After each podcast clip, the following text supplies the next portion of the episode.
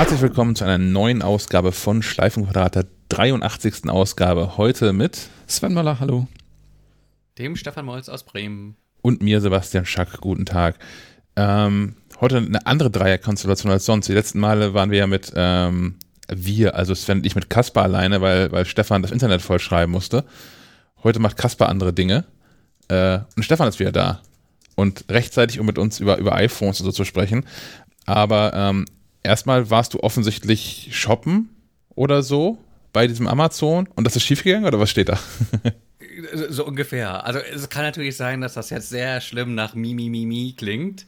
ähm, Hintergrund der, ähm, unser Japan-Urlaub ist ja ins äh, Wasser gefallen. Hm. Und statt am kommenden Dienstag im Flieger zu sitzen, haben wir einen Teil des Geldes in ein Trostpflaster investiert, nämlich in so eine OLED-Glotze von LG. Und ähm, da hatten wir zugeschlagen bei Amazon. Aber ist LG nicht Korea?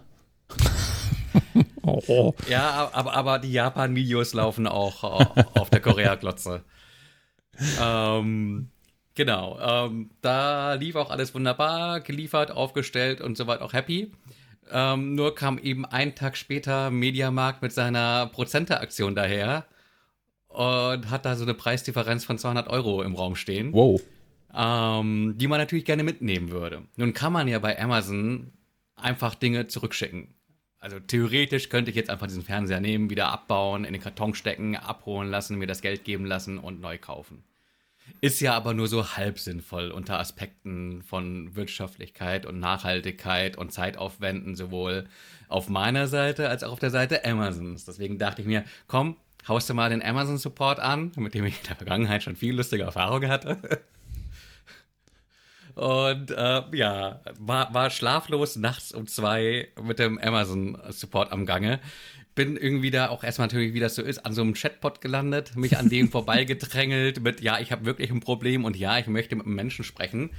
Ähm, der Name des Supporters, der klang irgendwie auch schon so nach, nach, nach Callcenter in Indien. Demzufolge hat er, glaube ich, auch nie, nicht so ganz genau verstanden, was ich wollte. Ähm, schlussendlich äh, Dutzende Textbausteine später. Man merkte auch immer den Wechsel zwischen Textbaustein und selbstgeschriebenen Texten, weil ähm, Rechtschreibung, Interpunktion und Satzbau äh, stark variierten. Ähm, hieß es, ja, nee, äh, Amazon würde nachträglich keine Preise anpassen. Ähm, aber ich könnte ja zurückschicken und dann habe ich nochmal die rhetorische Frage in den Raum gestellt und das ist, glaube ich, schlecht bei, bei Support Centern im Ausland. Die rhetorische Frage, ob das mein Ernst, ob das deren Ernst wäre, dass ich das Gerät jetzt wirklich einpacken sollte, um es zurückzuschicken, um es dann beim Mediamarkt erneut zu kaufen und so die Preisdifferenz mitnehmen zu können. Oh, und dann hieß es ja, hier ist der Retourenschein. also ich vermute mal einfach, das kam irgendwie aus einem Nichtverständnis der Sprache äh, heraus, dass man da einfach äh, den, den Retourenschein quasi schon hinrotzte. Ähm, wies dann darauf hin, dass das eine rhetorische Frage gewesen sei und äh, ich im Zweifelsfall das Gerät behalten würde, weil ich auch keinen Bock habe, mir da irgendwie den Aufwand zu geben. Aber dass ich es äh, für fragwürdig halte, da dem Kunden nicht zumindest ein kleines Stück weit entgegenzukommen. Ähm, es müssen ja keine 200 Euro sein, aber äh, wenn es irgendwie zumindest eine anteilige Gutschrift wäre, wäre man ja auch happy und es hätten beide Seiten gewonnen und ähm, ja, aber es war dann ziemlich klar, dass man mir da nicht weiterhelfen konnte. Ähm, ich habe dann einfach mal ganz dreist ähm, äh, den, den Pressekontakt angeschrieben und auch gefragt, ob das so quasi der normales Vorgehen ist. Hm. Ähm, aber keine Antwort bekommen. Lässt man mich da und da sind wir wieder bei dem Punkt Mimimi ins Leere laufen. Ähm, ja, aber es ist so ein bisschen, so in der Vergangenheit hatte ich schon durchaus das Gefühl, man gibt sich bei Amazon durchaus noch so das, äh, ein Stück weit Mühe, dass das nach eigenem Anspruch kundenfreundlichste Unternehmen der Welt zu sein, aber wenn man dann schon im Support-Fall irgendwie das Gefühl hat, man wird auch ähm, gar nicht erst richtig verstanden, weil es irgendwie eine Sprachbarriere gibt und äh, dann auch wenig Interesse daran herrscht, irgendwie eine einvernehmliche Lösung zu finden, dann muss man halt für sich selbst sagen, okay, dann gucke ich das nächste Mal halt, was die Alternativen sind. Wobei ja natürlich Mediamarkt jetzt auch nicht so die jenseits des Preises äh, prickelnde Alternative ist. aber der Fachhändler vor Ort eben auch nicht, weil der verlangt dann irgendwie einen Listenpreis und ähm, ja. Also bei Amazon ist natürlich klar, also die Kundensupport-Mitarbeiter, denen ist es scheißegal, ob du das Gerät zurückschickst oder nicht. Also die haben da ja null von. Ja. Deswegen, äh, ja, kann ich schon verstehen. Aber Mediamarkt, da kann ich von abraten. Da hatten wir ja gerade eine lustige Odyssee, was äh, Kundendienst angeht. Und dann äh, kommen wir nachher noch zu, zu Sebastian, der einen ähnlichen Fall hat. Ähm, und äh, das lässt alles darauf schließen, dass Kundenservice einfach in Deutschland nicht verstanden wird. Also ähm, wir, wir hatten beim Mediamarkt was gekauft, wo äh, das eingebaut werden musste, wo aber Teile fehlten. Und dann mussten wir quasi hinterherlaufen, dass, die, dass die wir die Teile kriegen. Und äh, es war auch lange nicht klar, wer, wer, baut den Scheiß jetzt eigentlich ein? Und wer zahlt das dann? Und so weiter. Und da, ich weiß nicht, wie viele E-Mails. Und das Lustige ist ja, ähm, du hast den einen E-Mail-Weg, die scheinen irgendwie die, die fähigeren Menschen zu haben. Gleichzeitig hast du eine Hotline, die offensichtlich gar nichts kann. Die verweist immer nur auf die E-Mail und sagt, ja, schicken Sie eine E-Mail hin. Haben wir gemacht, kriegst du zurück, ja, wann wollen Sie die Schublade denn haben? Sagst du, nee, es fehlen keine Schubladen, es fehlen Schrauben. so fing das dann an. Also es zog die sich gibt's echt, nur im Set. Es zog sich echt endlos hin. Und, und irgendwann, ich glaube, der achte oder so, der hat es dann verstanden und hat alles in die Wege geleitet, dann hat es auch funktioniert dann musste man natürlich dem Geld wieder hinterherlaufen und alles, es war alles ganz, ganz furchtbar. Ähm, deswegen billig kaufen, ja, aber zu, dann muss es funktionieren, weil sonst bist du alleine. Aber der, Trick bei Amazon könnte ja sein, einfach mal zu anständigen deutschen Arbeitszeiten sich da zu melden beim Support.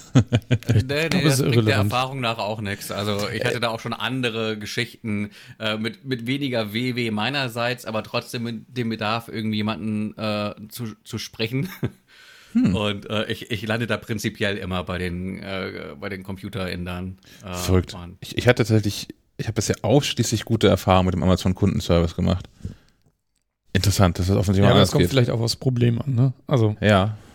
Vielleicht solltest du für mich anrufen. beziehungsweise schreiben. Naja, warte, warte, warte, warte. Erzähl doch mal kurz von deiner Telekom-Geschichte vielleicht.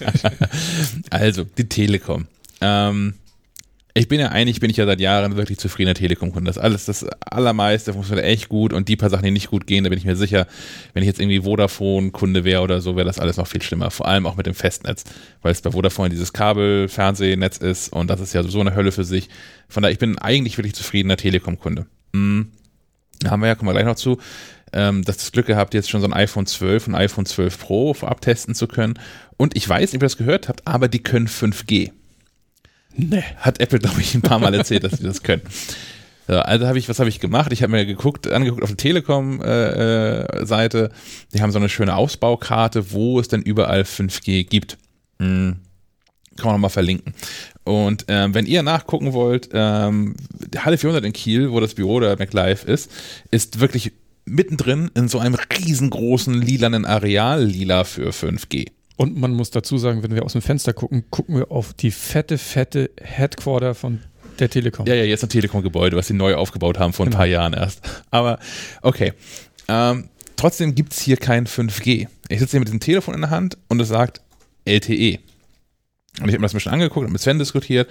Ähm, Sven hat mir nochmal den Hinweis gegeben, der, der mir tatsächlich äh, entfallen war in der Zwischenzeit, dass man das auch noch in den Einstellungen unter Mobilnetz so ein bisschen ähm, forcieren kann. Denn unter, äh, also auf dem iPhone in Einstellungen mobiles Netz gibt es den Unterpunkt Datenoptionen, da kann man Roaming an- und ausschalten und es gibt den Punkt Sprache und Daten. Dort kann man wählen zwischen LTE, 5G automatisch und 5G aktiviert. Ähm, LTE. Hat bestimmt auch Akku. Beweggründe, dass man da ja, ja, genau. Also man kann LTE wählen und einfach 5G immer ignorieren. Das ist der Weg, der den meisten Akku spart, weil 5G ähm, ähm, stromintensiver ist, akkuintensiver ist. Man kann wählen 5G automatisch, das ist der Standardmodus. Und man kann sagen 5G aktiviert. Ähm, bei 5G aktiviert wird immer 5G verwendet, wenn es denn verfügbar ist. Und bei 5G automatisch ähm, entscheidet das iPhone das selbst so ein bisschen. Ähm, ich habe dazu mit Menschen von Apple gesprochen und die haben es ein bisschen erklärt und die haben gesagt, 5G automatisch bedeutet im Prinzip, Ähm, ja, das iPhone hält auch immer, wenn es verfügbar ist, eine 5G-Verbindung, aber wenn diese Verbindung genutzt wird, kann das iPhone entscheiden, okay, für den Quatsch brauche ich nun wirklich kein 5G und bricht dann auf LTE runter. Ähm, während 5G aktiviert, wie gesagt, immer 5G ne, nutzt, ähm, wenn ähm, es verfügbar ist. Das habe ich hier also aktiviert bin ein bisschen Block rumgelaufen und so und kannst du knicken, hier gibt es überall nur LTE. Ich habe dann die Telekom kontaktiert. Ich habe es erst telefonisch versucht, da wurde mir gesagt, hier, wir haben gerade, hier ist, hier ist gerade niemand. Nein, haben sie nicht gesagt, aber erhöhtes Anrufaufkommen, 10 Minuten Wartezeit. Da ich gesagt, okay, das, das kann ich mir irgendwie schenken, ich habe keine Zeit. Mm, ich mache so einen Chat nebenbei auf, so einen Support-Chat. Und da habe ich zuerst mit einer tatsächlich sehr, sehr netten Person ähm, geschrieben, die so ein paar Dinge abgefragt hat und die dreimal nachgefragt hat, weil ich geschrieben habe, also welches Telefon ich hätte und ich habe dann geschrieben, ich habe ein iPhone 12 Pro und da hat die nochmal dreimal nachgefragt, was ja auch ähm, sich dann zwei Tage bevor das Ding in Verkauf geht, ähm, eine völlig legitime Nachfrage ist, wenn man Mobilfunkanbieter ist. Und das, sind Sie sicher, dass Sie ein iPhone 12 haben? Wir verkaufen das erst ab übermorgen. Ähm, haben wir geklärt und ähm, konnten das Problem nicht lösen und ich wurde dann weiter vermittelt, ein, ein Level höher oder weiter oder tiefer, man weiß das nicht so genau, je nachdem, wie, wie liebsam man da gerade ist als Kunde, ähm, zu, zu einer, einer Sylvia, der ich das auch alles nochmal erzählt habe. Ähm, und jetzt einfach nicht gemeldet, bis der Chat ausgelaufen ist. Also nach einer Viertelstunde sagte der Chat dann, tschüss, das war's, viel Spaß im weiteren Leben. Ähm, ich habe dann einen neuen Chat aufgemacht, bin da bei einer anderen Person am Anfang gelandet und habe da nochmal alles reingeschrieben, was ich bisher schon erzählt habe und auch den Kommentar. Profi-Tipp. Na? Kopiere immer das, was du schreibst, in die Zwischenablage. Habe ich dann auch gemacht.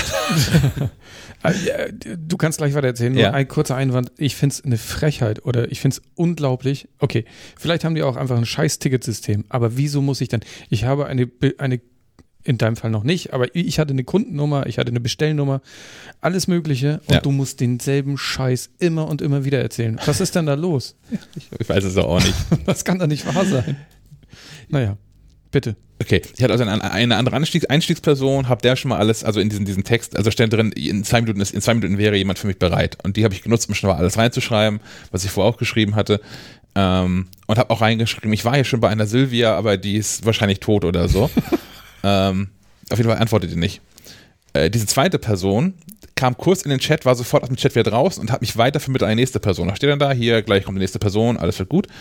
Und ähm, ich hatte, ich, ich weiß nicht, wie, ob das Fake-Namen sind. So deswegen, den, da steht immer Vorname und ein äh, Anfangsbuchstabe vom Nachnamen, Punkt.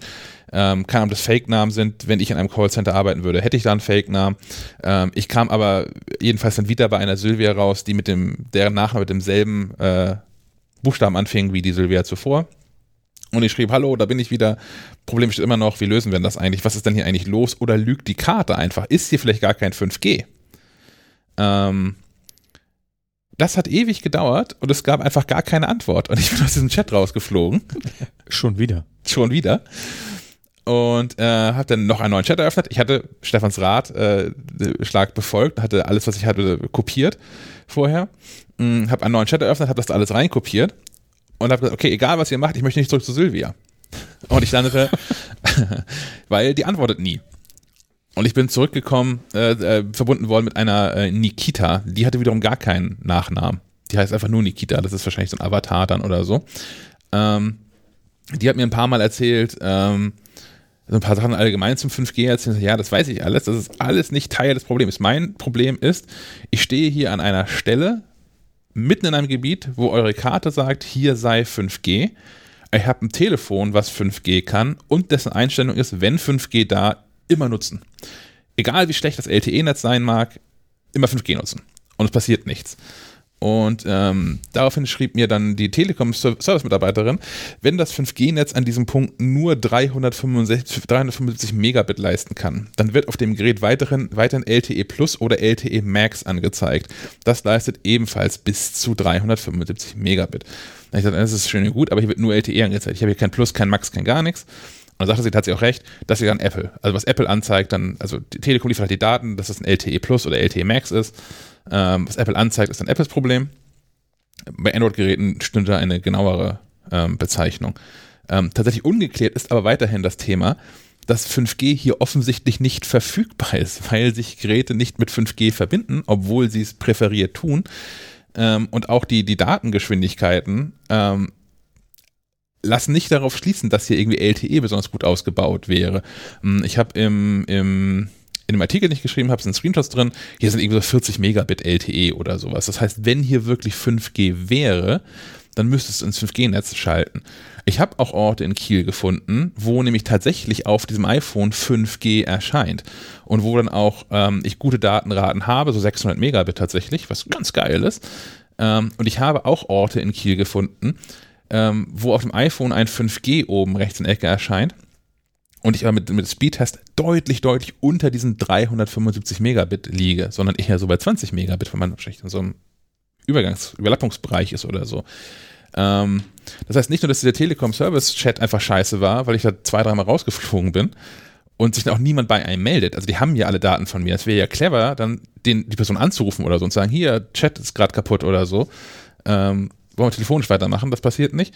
Aber dann ist es einfach auch noch, äh, entweder ist es Unwissenheit oder man wird da einfach angelogen, wie das mit diesem 5G alles so aussieht und funktioniert. Oder, um das glaube ich, und das, das, das dazu, ähm, das glaube ich wirklich, dass diese Karte einfach eine dreckige Lüge ist und gar nicht überall 5G dort ist, ähm, ähm, wo die Karte anzeigt, beziehungsweise es nur sehr, sehr theoretisch verfügbar ist. Fertig. Wahrscheinlich, wahrscheinlich gleich, gleich, gleich mehrere Dinge, die zutreffen. Ja. Also sowohl äh, die Karte eine Lüge, Mitarbeiter, die es einfach nicht besser wissen, weil in vielen Fällen sind das ja einfach nur Callcenter-Menschen, die äh, irgendwelche Checklisten etc. pp. auf dem Bildschirm haben, aber äh, selbst nicht im Thema drin sind. Äh, und dann ist das so eine Gemengelage, wo du natürlich irgendwie als, als, als Supportfall meist nicht mit einem Gewinn nach Hause gehst, sondern mit mehr Fragen als Antworten. Ja, ich bin mir auch nicht ganz sicher, wie das am Ende alles funktionieren soll. Also wie gesagt, ähm, Apple, Apples Ansatz ist ja zu sagen, okay, wenn 5G da, dann bleiben wir im 5G-Netz und wir schalten eher runter auf LTE. Ähm, das scheint die Telekom irgendwie anders zu sehen.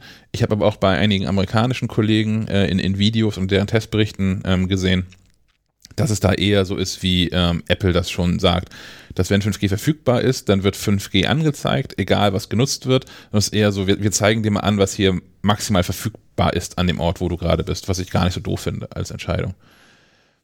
Aber ja, jedenfalls ist wunderbar, dass wir mit, mit Amazon, Mediamarkt und Telekom auch nicht gerade die drei kleinsten Buden uns rausgesucht haben, um äh, die, die Kundenservice Safari zu starten. ähm, war also eine erfolgreiche Woche für alle von uns. ist doch schön. ja, aber wie gesagt, vielleicht, vielleicht arbeite ich aber bei Telekom und kann sich mal bei uns melden und ähm, mal erzählen, wie das so aus Telekom sich tatsächlich Kann irgendwie mal ist. rüberkommen von drüben. Ja, aus genau. Aus dem anderen Gebäude. Ich habe das überlegt, ne? Also wenn, wir nicht, Wolltest du rübergehen? als sie zum zweiten Mal den Chat abgebrochen haben, also da, da ist ja auch ein Service da drin, ne? Ich, Ja, ja. ich, die, die machen, also die, auf jeden Fall ein paar von diesen Twitter-Dudes sitzen da drin. Ähm, und wenn wir nicht gerade diese komische Pandemiesituation hätten und das mit äh, Kontaktminimierung gerade eine gute Idee wäre, ich, hab, ich war kurz davor, einfach irgendwie rüberzugehen und sagen, Leute, hier ist dieses Chat-Scheiße, kann das mal jemand erklären, hier, was hier los ist? Du, du nimmst dir so ein Megafon und stellst dich einfach unten hin. Ich habe das, ich hab das schon mal gemacht tatsächlich, das ist ein paar Jahre her. ähm, da, da wurde mir bei einem Problem ähm, via, via Twitter wirklich sehr, sehr kompetent und sehr zügig geholfen und das war wirklich, wirklich gut. Ähm, das ist eine der besten Kundenservice-Erfahrungen, die ich je hatte. Wir auch mit der Telekom. Ähm, und äh, ich hatte mit, mit, der, mit, der, mit, der, mit der Dame da hin und her geschrieben über längere Zeit. Es ging bei zwei, drei Tage, bis das alles gelöst, aber es war halt alles sehr freundlich und sehr professionell. Und ich habe da inzwischen rausbekommen, dass die hier tatsächlich an, äh, an dem Twitter-Computer der Telekom in Kiel sitzt. Und, und habe da hinterher tatsächlich, weil es wirklich gut war, äh, ich habe eine Flasche Wein da vorbeigebracht. Das fanden die total toll, alle, weil noch nie ein, ein, ein, ein Zivilist in diesem Telekom-Laden war. Okay. Also ich kann das auch so. Wenn das mal gut ist, ich kann das auch erwähnen. Ja, das ist auch wichtig. Nicht nur am Meckern.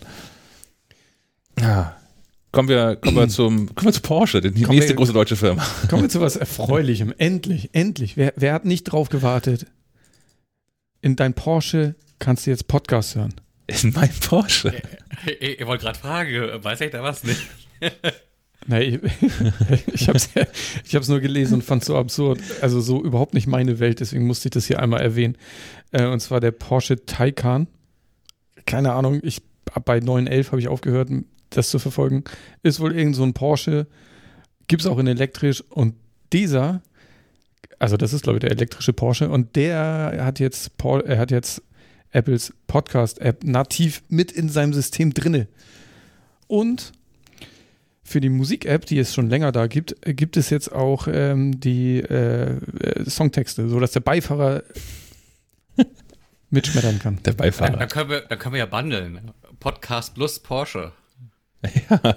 können wir machen, ja. Ähm, also der, der Taycan startet, glaube ich, bei 100.000 Euro. Es ist eine absurde Zahl. Hm. Man kann auch 200.000 ausgeben, das ist kein Problem.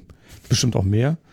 Ähm, und wenn ich das richtig gelesen habe, kriegst du sogar ähm, ein halbes Jahr Apple Music kostenlos dazu. das ist ganz drollig. ja, aber es gibt doch auch, das fand ich ja amüsant, bei BMW und anderen Herstellern auch durchaus Überlegungen, äh, Funktionalität als In-App-Kauf anzubieten. Haben also die nicht auch ein Abo? Ja, so die, die, die Sitzheizung oder sowas. Wenn du die haben willst, dann kostet das Winter. halt. Ja, ja. Aber, aber, aber, kranker Gedanke, dass man quasi die, die Hardware schon verbaut und dann nur gegen Na, ich, äh, Geld freischaltet. Ich aber find, bei Tesla ja auch schon mit dem Akku. Ne? Aber ich finde, das macht, das zeigt so, wie sehr dieses Auto einfach kaputt und fertig ist. Also nicht, also das Auto ist einfach fertig. Man kann da nicht mehr viel machen. Es hat vier Reifen, es rollt. Und, äh, und seit, seit Jahren werden Autos durch irgendwelche Software-Features verkauft. Ich glaube, das Problem vielmehr ist gar nicht so, dass das Auto kaputt ist, sondern einfach die ganze äh, Welt drumherum, weil das ja wirtschaftlich ja durchaus äh, eine gewisse Rolle spielt und da so viele Jobs dran hängen, dass man halt äh, so einen Dinosaurier am Leben erhält. Naja, ver vermeintlich hängen da Jobs ran. Ne? Also es gibt ja, es gibt ja, ist ja nicht so, dass da nicht auch Alternativen gäbe. Aber mhm. ich, das Auto ist halt so, es ist halt fertig. Und, und man kann da nicht mehr viel machen und man muss aber trotzdem mehr Autos verkaufen. Und wie macht man das? Indem man da irgendwie Software reinstopft.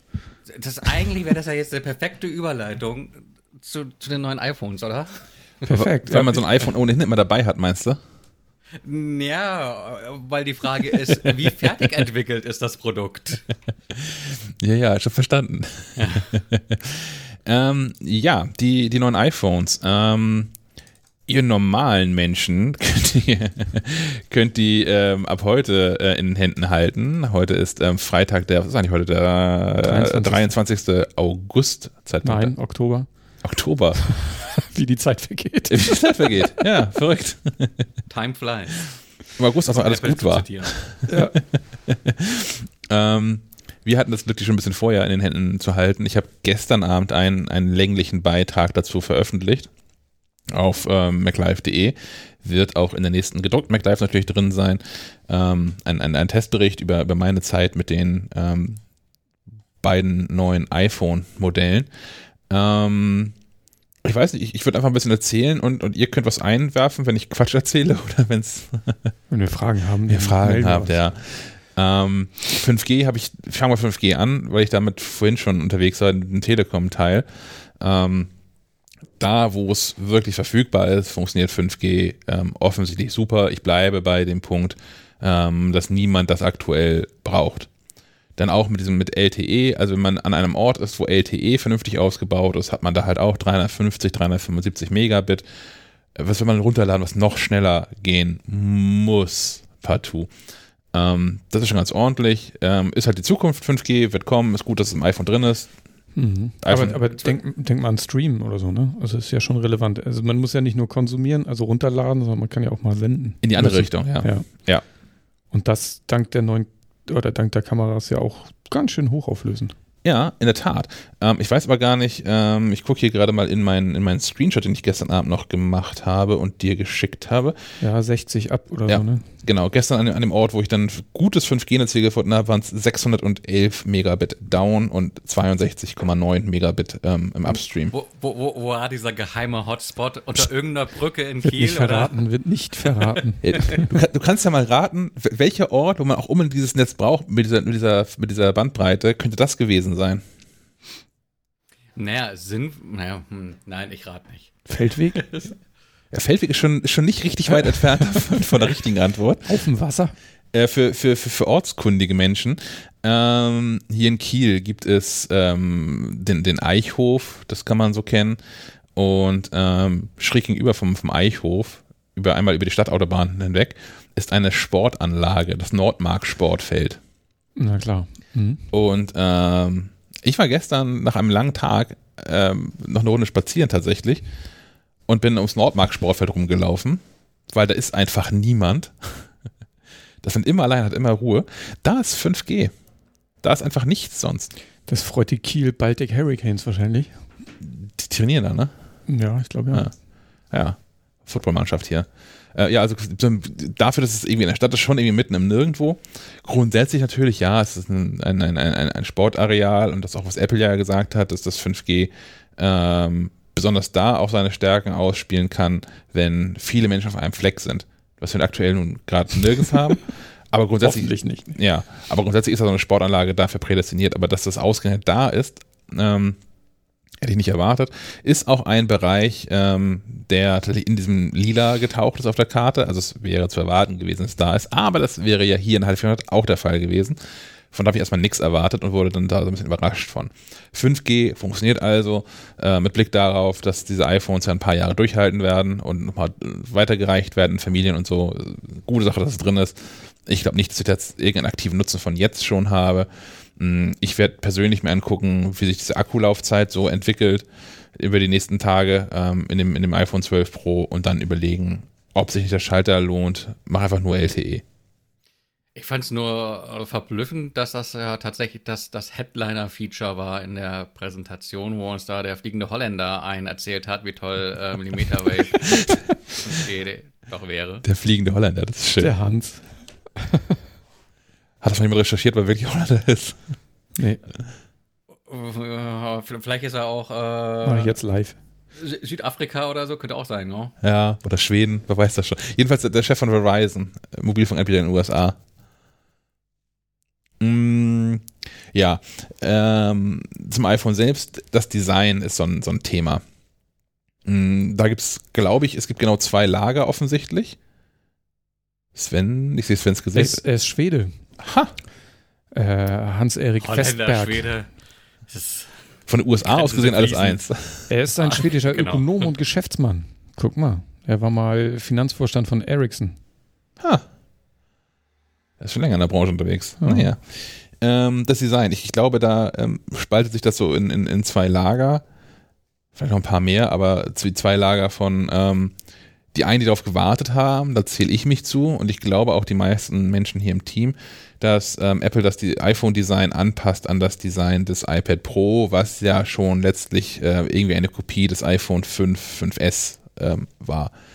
Hm, heißt im Klartext, ähm, die bisherigen iPhones oder die, die jüngsten iPhones 10, 10S, 11 äh, hatten außenrum einen, einen, einen abgerundeten Rahmen. Das ist nicht mehr so. Es gibt jetzt eine klare Kante, das ist alles glatt und flach und eben. Und ähm, auch das Glas selbst obendrauf ist wieder flach und nicht zu den Runden hin ab, äh, zu Ecken hin abgerundet. Ähm, mir persönlich gefällt das ganz das freut gut. Alle, das freut alle, die eine Folie draufziehen. Ja, die gibt es ja günstiger jetzt, ne? Und die, die den Kapselheber vergessen haben. Kann jetzt Ja. endlich wieder ihre Bierflaschen mit dem Telefon aufmachen. Das ist wirklich eine Sache, wo mir wirklich immer das Herz blutet. Ich meine, ich gehe mit meinem Telefon wirklich nicht pfleglich um und wie gesagt, hier, ich bin ja der Mensch, der keine Hülle und so, aber das, das blutet mir jedes Mal das Herz, wenn ich Menschen sehe, die das machen. So, so viel Geld kann man eigentlich gar nicht haben. Denke ich dann immer. Ähm, was noch zum Design zu sagen, Rückseite ist ein Thema. Denn bei dem iPhone 11 Pro ist ähm, dieses, dieses, dieses Rechteck, dieses Viereck, was um die Kameralinsen ist, poliert und der Rest ist matt. Beim iPhone 12 ist es genau umgekehrt. Da ist der, der Bereich um die Linsen herum mattiert und die Rückseite ist glatt.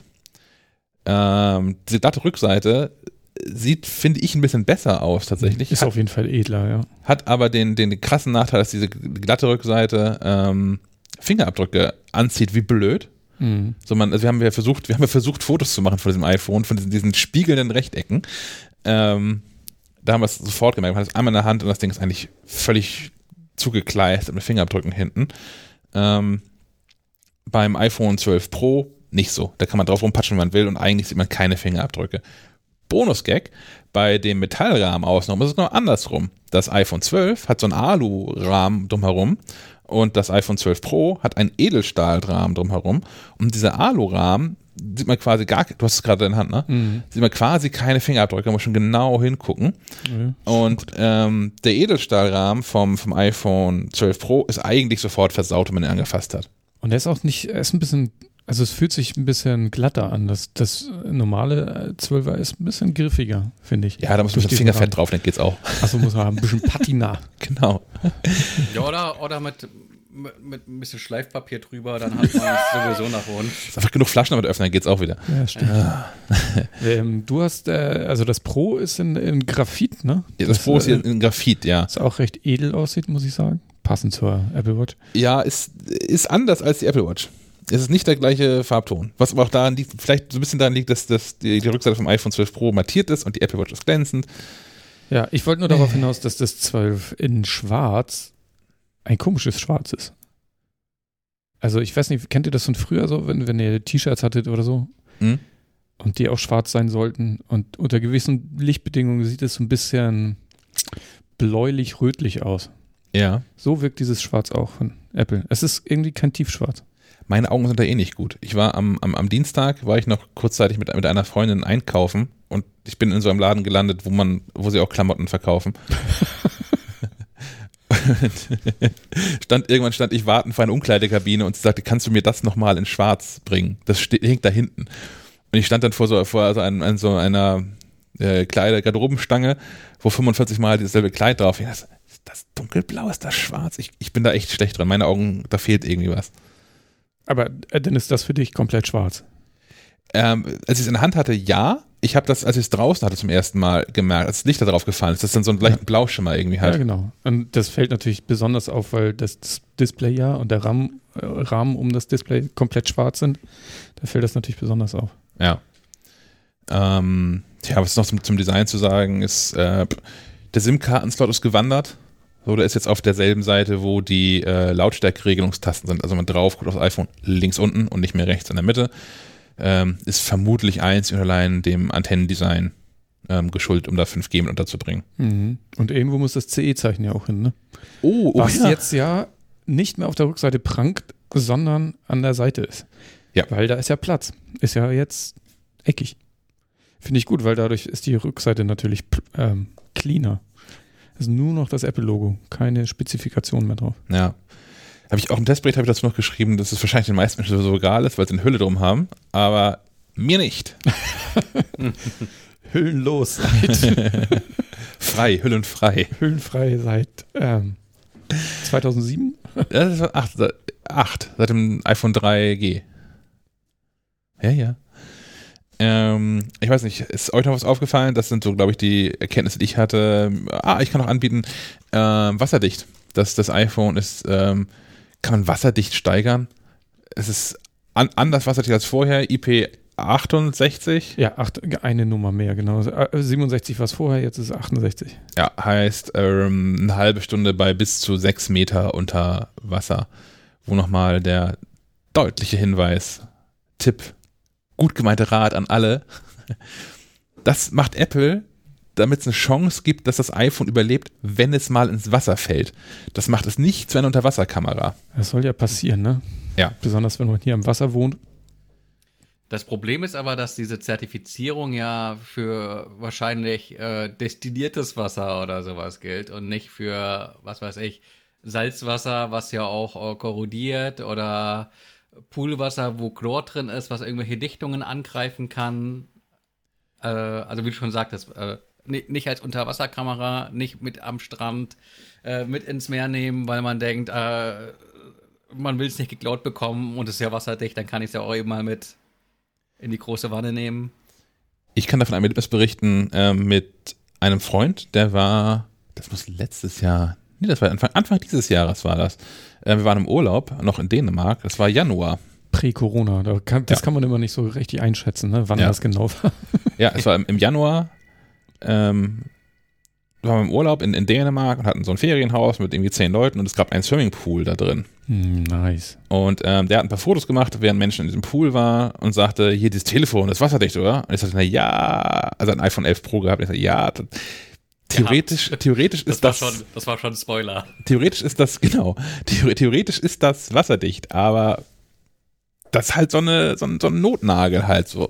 Wenn es ins Wasser fällt, gibt es eine Chance, dass es nicht sofort kaputt geht. Und er sagte einfach, nicht betrunken, einfach so, sagte am helllichten Tag, das probieren wir aus und schmiss dieses Telefon in den Pool. Und Der war ja wahrscheinlich tiefer als ein Meter, ne? der war ja, zum einen war tiefer als ein Meter, genau. Jemand holte das Telefon raus und es war schon zu erkennen, äh, das mit diesem Display und so, das hat es irgendwie hinter sich. Natürlich, also das ist auch ein Telefon, also auch ein Mensch, der nicht sorgsam mit seinen Geräten umgeht. Du hast also ein Telefon, das auch gekauft, als es rausgekommen ist. Also war schon so vier, fünf Monate alt zu dem Zeitpunkt, vier Monate glaube ich dann. Ähm, das ist schon zweiter Mal irgendwie runtergefallen und irgendwo angeeckt und so. Und natürlich verändern sich dadurch diese Eigenschaften. So, wenn das irgendwie mehrfach hier runtergefallen ist, gibt es vielleicht keinen, hat sich dieser Gummiring da vielleicht ein bisschen drin verzogen, der das Wasser dicht macht und es drückt halt doch Wasser ein. Ähm, das passiert wirklich, wirklich schnell. Schmeißt diese Telefone nicht absichtlich ins Wasser. Nee, und Aber es- wenn, dann kauft euch vorher so eine Hülle, die das abkann. Genau. So eine, ah, jetzt fällt mir der Name nicht ein. Peli gibt es zum Beispiel. Wie bitte? Peli gibt es zum Beispiel. P-E-L-I, Peli Cases. Die meinte ich jetzt nicht. Ich meinte noch andere. Otterbox. Ja, die gibt's auch. Ähm, Verdammt. Jetzt Live-Proof. Live-Proof, stimmt, ja. Unterwasserhüllen, ja. Ähm, irgendwas wollte ich noch sagen. Ja, Hm. genau. Es gibt auch immer wieder mal diese Meldungen. Ähm, so Netzfundstücke mit, man hat mal wieder irgendwie ein iPhone irgendwo aus dem Tumpel gezogen, das da ein halbes Jahr lag und jetzt immer noch funktioniert. Ja. Vielleicht äh, hat, trägt das natürlich auch zur Mythenbildung bei. Ich, ich nehme uns da nicht aus der Schuld heraus, weil wenn solche Meldungen irgendwie die Runde machen, dann greifen wir die auch gerne mal auf. Äh, just for the lols. Aber äh, Ist ja auch super cool, dass das funktioniert und dass es solche Fälle gibt. Ich finde das wirklich beeindruckend, aber das ist halt nicht, das sind halt, also wir berichten ja auch darüber, weil es was Besonderes ist. Es ist nicht der Standardfall, dass man sein Telefon irgendwie ein Vierteljahr ins Wasser legt und es noch geht danach. Oh, ihr habt wieder, ihr habt wieder diese Eule am Start, gell? Wir haben diese, diese Meeting-Eule hier am Start, ja. Äh, da, dazu muss man, muss man den, den Hörern sagen, dass diese Konferenzkamera, die die Kollegen benutzen, dass das Bild automatisch zusammenstellt, je nachdem, wer gerade spricht. Und das so einen leicht Übelkeit induzierenden Effekt hat, weil sich die beiden Herren da irgendwie so in der Rotation befinden. Es tut mir leid. Sie folgt uns auch. Also würde ich jetzt durch den Raum wandern, Ja. könntest du mich immer sehen. Ja. ähm, was anschließt an das ganze Design, ist so, dass das Schutzglas, wo wir gerade schon bei kaputten iPhones sind, was Apple da drauf hat. Ähm, Apple hat, das ist ein bisschen, da hat die Kamera gerade wieder gewechselt übrigens. Ähm, Falls du es nicht gesehen hast. Apple hat so ein bisschen hochtrabend äh, gesagt, sie haben ein neues Material erfunden, was man, glaube ich, so sagen kann, ja, aber es ist halt nicht so wie, äh, man, man entdeckt mal was völlig Neues, sondern es ist, ähm, Dieses Rad war aber voll der Hit, habe ich gehört. ja, genau, also es ist halt es ist nicht, nicht so bahnbrechend, sondern der Prozess ist schon länger bekannt, ähm, hat halt bisher keiner gemacht, wahrscheinlich auch aus Kostengründen. Ähm, okay, was hat Apple gemacht? Ähm, das neue Glas, was auf dem Display drauf ist, nennt Apple jetzt Ceramic Shield, Keramikschild. Und im Prinzip ist es das tatsächlich auch, denn mh, was Apple mit Corning gemacht hat, Corning, die haben bisher schon immer Gorilla-Glas gefertigt, was man quasi auf jedem Smartphone sind nicht, ähm, nicht, findet. nicht die, die Riegelhersteller, ne? Corny. Dann wäre es ja nicht durchsichtig. ähm, die haben oh- ohnehin schon immer recht hartes Glas gemacht und das passiert vor allem durch so Hitzeprozesse, dass das Glas gehärtet wird. Ähm, trotzdem bleibt Glas unfassbar anfällig für, für Glasbruch. Ähm, ähm, liegt also ein bisschen auch an der, an der, an der Molekülstruktur dieses Werkstoffes Glas, was ich auch erst seit ich jetzt in der Recherche gelernt habe, dass das Glas keine feste Form hat. Glas fließt letztlich ständig, während ähm, andere Materialien wie Saphir oder äh, Diamant ähm, haben eine, eine kristalline Struktur, ein, ein starres Molekülnetz ähm, und sind deswegen deutlich, deutlich ähm, weniger anfällig für sowas. Apple weiß das auch schon länger. so auf den Apple Watches zum Beispiel ist äh, Saphirglas in Anführungszeichen und die Kameraabdeckung vom, vom iPhone sind auch aus Saphirglas.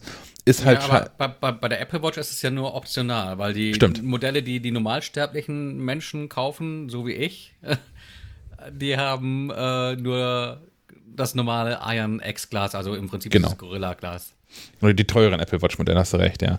Ähm, das ist auch schon der Punkt. Ähm, ist scheiße teuer, das herzustellen, weil diese, diese Kristallinstrukturen grundsätzlich nicht durchsichtig sind. Und so ein Saphirglas durchsichtig zu bekommen, ist wohl nicht wirtschaftlich, das auf iPhone-Größe ähm, zu machen. Da Ähm, gab es doch auch mal ein, ein, ein Riesending, dass da eine Fabrik in den Staaten entstehen sollte. Und da viel, viel Geld seitens Apple auch geflossen ist.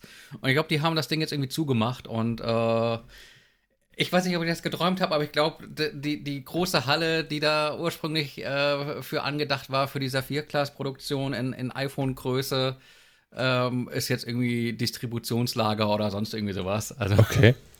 Das wusste ich man hat die nicht. Immo Immobilie anderweitig genutzt. Abgefahrene Träume hast du. Ja. Äh, ja, aber äh, kennt ihr das, dass ich manchmal so im Wahn Dinge vermischen und man nicht mehr weiß? Tä Ja. Täglich eigentlich. Ähm, was hat man also gemacht? Äh, Apple hat da ganz viel Marketinggeschwurbel dazu geschrieben. Auf Cornings eigener Webseite gibt es ähm, einen extra Bereich, der heißt Ceramic Science. Und da schreibt Corning, ähm, Fiber setzt ähm, auf halbem Weg zwischen den beiden Materialien, also Glas und Keramik, gibt es Glaskeramik, die vom Glas ausgehend zu einer beinahe vollständig kristallinen Substanz transformiert wird. Dies geschieht unter Anwendung vorsichtig kontrollierter Hitze und der Zugabe von eines äh, Nukleierungsmittels, beispielsweise Silber oder Titan, das einen Keim bildet, um den herum Kristalle wachsen. Also das ich bin hat- dann nicht Chemiker Er genug. hat Nukola gesagt. Ich bin dann vor allem nicht Chemi Chemiker genug, um das jetzt irgendwie, und, und Physiker bin ich auch nicht, bin, will das eine oder das andere, um beurteilen zu können, was da wirklich passiert oder das genauer beschreiben zu können, als Corning das so ähm, präsentiert. Was tatsächlich passiert ist, dass ähm, in, in, diese, in dieses Glas, das man hinfertigt, so eine kristalline Struktur eingewachsen wird. Ähm, das scheint immer noch günstiger zu sein, als einfach Saphirglas zu nehmen für das ganze iPhone. Ist auch ein Gewichtsthema wahrscheinlich am Ende, weil Saphirglas schwer ist. Ähm, soll dazu führen, dass das iPhone jetzt viermal bruchsicherer ist als noch zuvor. Also nicht das ganze iPhone, sondern nur das Glas. Ähm, äh, mein, meine, meine Praxisfrage. Wenn sich irgendwie am Glas vom iPhone etwas verändert, dann ist Bruchsicherheit das eine, aber die wichtigste Frage ist doch immer, kann ich Schlüssel und iPhone jetzt in eine Tasche stecken oder ist immer noch rechte Hosentasche iPhone, linke Tasche Schlüssel? Haben wir noch nicht getestet, ne? Haben wir nicht so nicht getestet, werde ich so auch nicht testen. Das wird die Zeit zeigen. ähm, aber ja, grundsätzlich ist es ja auch, dass ähm, zumindest Saphirglas ist ja auch kratzfester als das 1X-Glas bei den, äh, bei den Apple Watches. Ähm, ich würde erwarten, dass das damit einhergeht. Aber wenn das jetzt da einen signifikanten Sprung gegeben hätte, hätte Apple das auch nochmal erzählt. Hm. Ich, ich habe übrigens festgestellt, dass Kronkorken der Endgegner sind für iPhone. Du machst das wirklich mit dem Flaschenöffner mit dem iPhone, ne? Nee. Ich hatte nun mal einen Kronkorken gleichzeitig mit dem iPhone in der Tasche. ah. Kann das nicht so gut. Hm. Hm. Naja. Aber ja, ähm, wir müssen das einfach mal so glauben.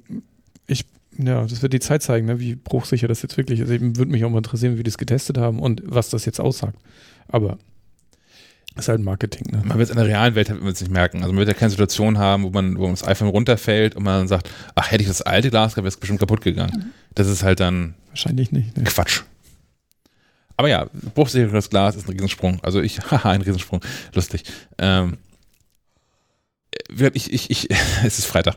ich ich habe das Problem bisher nicht gehabt tatsächlich, aber wenn man mal sehenden Auges durch die Stadt geht oder so, es gibt ja schon wirklich endlos viele Menschen, die kaputte Telefone um sich rumtragen und nicht wenige davon sind auch iPhones. Äh, von der, es, es scheint nach wie vor ein sehr reales Problem zu sein, dass diese Gläser splittern, brechen, zerbersten. Wenn was daran getan wird, umso besser. Mhm. Im gleichen Atemzug ist auch die Display-Reparatur teurer geworden. Ne? Das Wenn finde ich auch weniger gefallen. repariert werden muss, dann äh, darf es auch teurer werden. Hm. Ja. Ist es, äh, wie, äh, weißt du einen Preis zufällig? Ne, aus dem FF nicht. Okay, weil ähm, war das nicht mal so richtig teuer als dieses 3D, ha- dieser Haptik-Touch? Ja, das gibt's ja nicht mehr. Ja, genau. Mir ist nämlich mal so ein, ich glaube, das war ein iPhone 6S oder 6 oder so. Da habe ich mal das Display repariert, das hat, glaube ich, 300 Euro gekostet oder so. Hm. Ja, es ist, es ist, seit sie das laminiert haben, ne? Seit man nicht nur das Glas getauft, das auch mhm. das ganze Display gleich mit oder sowas. Mhm. War das nicht mal so eine? Hm. Na gut. Naja. Äh, pff, Display, wir müssen mal ein bisschen vorankommen hier, ne? Display, mhm. ähm, äh, OLED jetzt für alle. Für alle Modelle, also iPhone 12, 12 Mini, 12 Pro und 12 Pro Max, haben alle ein OLED-Display. Ähm, ist bestimmt gut, weil OLED-Displays ähm, sind, äh, sind, sind leichter, haben bessere Schwarztöne, sind dafür ein bisschen teurer in der Herstellung. Ähm, meine persönliche Erfahrung ist, ist wenn man ähm, nicht jetzt zufällig ein iPhone, zum Beispiel das iPhone 11 äh, mit LC-Display, neben das iPhone 11 Pro mit OLED-Display hält, mh, mm, sieht man nicht einen Unterschied. Also wie gesagt, im direkten Vergleich schon, aber ich habe noch nie auf ein ähm, iPhone mit LC-Display Solo geguckt und gedacht, meine Güte, ist das eine Scheiße. So, das sind schon wirklich, wirklich gute LC-Displays. Ähm, OLED ist in allen. Gibt keinen Grund, ja, wahrscheinlich zu für Apple auch gewisse Skalierungseffekte. Das denke ich auch. Es wird günstiger sein, viel, viel OLED zu bestellen und ähm, dann einfach die LC-Panels rausfallen zu lassen. Ähm, was das Display ja nicht kann, ich weiß nicht, ob ich die da vorweggreife, ist äh, im Pro-Modell ProMotion 120 Hertz Darstellung, wo ja alle so ein bisschen drauf spekuliert haben im Vorfeld. Und was mich zu dem zweiten Punkt bringt, wo ich gerne eine Antwort drauf hätte, äh, wie, wie Pro ist das Pro? Äh, weil ich habe schon das Gefühl, dass, ähm, dass das neue äh, Mainstream-Modell auch durch das OLED-Display ein sehr gutes Stück weit aufgeschlossen hat zum Pro-Modell und da ein Unterscheidungsmerkmal wegfällt. Und äh, ich habe da jetzt auch so ein bisschen die, naja, die Angst wäre vielleicht ein bisschen äh, zuspitzt, aber äh, nächstes Jahr wird man wieder differenzieren zwischen den Modellen und sagen, ah, jetzt Promotion, auch äh, um das Pro-Modell wieder ein bisschen proiger äh, zu gestalten und das vielleicht auch ohne Not. Äh, so manchmal habe ich schon immer das Gefühl, so das ist ist ein bisschen Hinhaltetaktik, dass das Dinge nicht unmittelbar bei Verfügbarkeit in so einem Gerät stecken. Ja, es wird ein bisschen sein wie auch im Rennsport, ne? Also wir alle profitieren ja auch von dem, was der Rennsport macht, weil das irgendwann in unseren Autos landet. Und so wird, ist es bei Apple auch. Die, die neuen Sachen, die coolen Sachen bauen die erstmal in das Pro-Gerät und irgendwann kommt es dann auch in das normale Gerät. Jetzt der große Unterschied zwischen den beiden Geräten ist schwierig, ne? Der Preis. Der Preis. ja, also bisher, also bis zu dem Diskussionspunkt, wo wir gerade sind, ist ja auch noch alles gleich. Also abgesehen davon, dass das äh, Pro- und Edelstahlrahmen hat. Weil ich würde dem, dem, dem endgültigen Fazit gar nicht vorweggreifen wollen. Ähm, aber diese 100, 120 Hertz Thematik, Promotion, ist tatsächlich eine, mit der ich mich so auseinandergesetzt habe.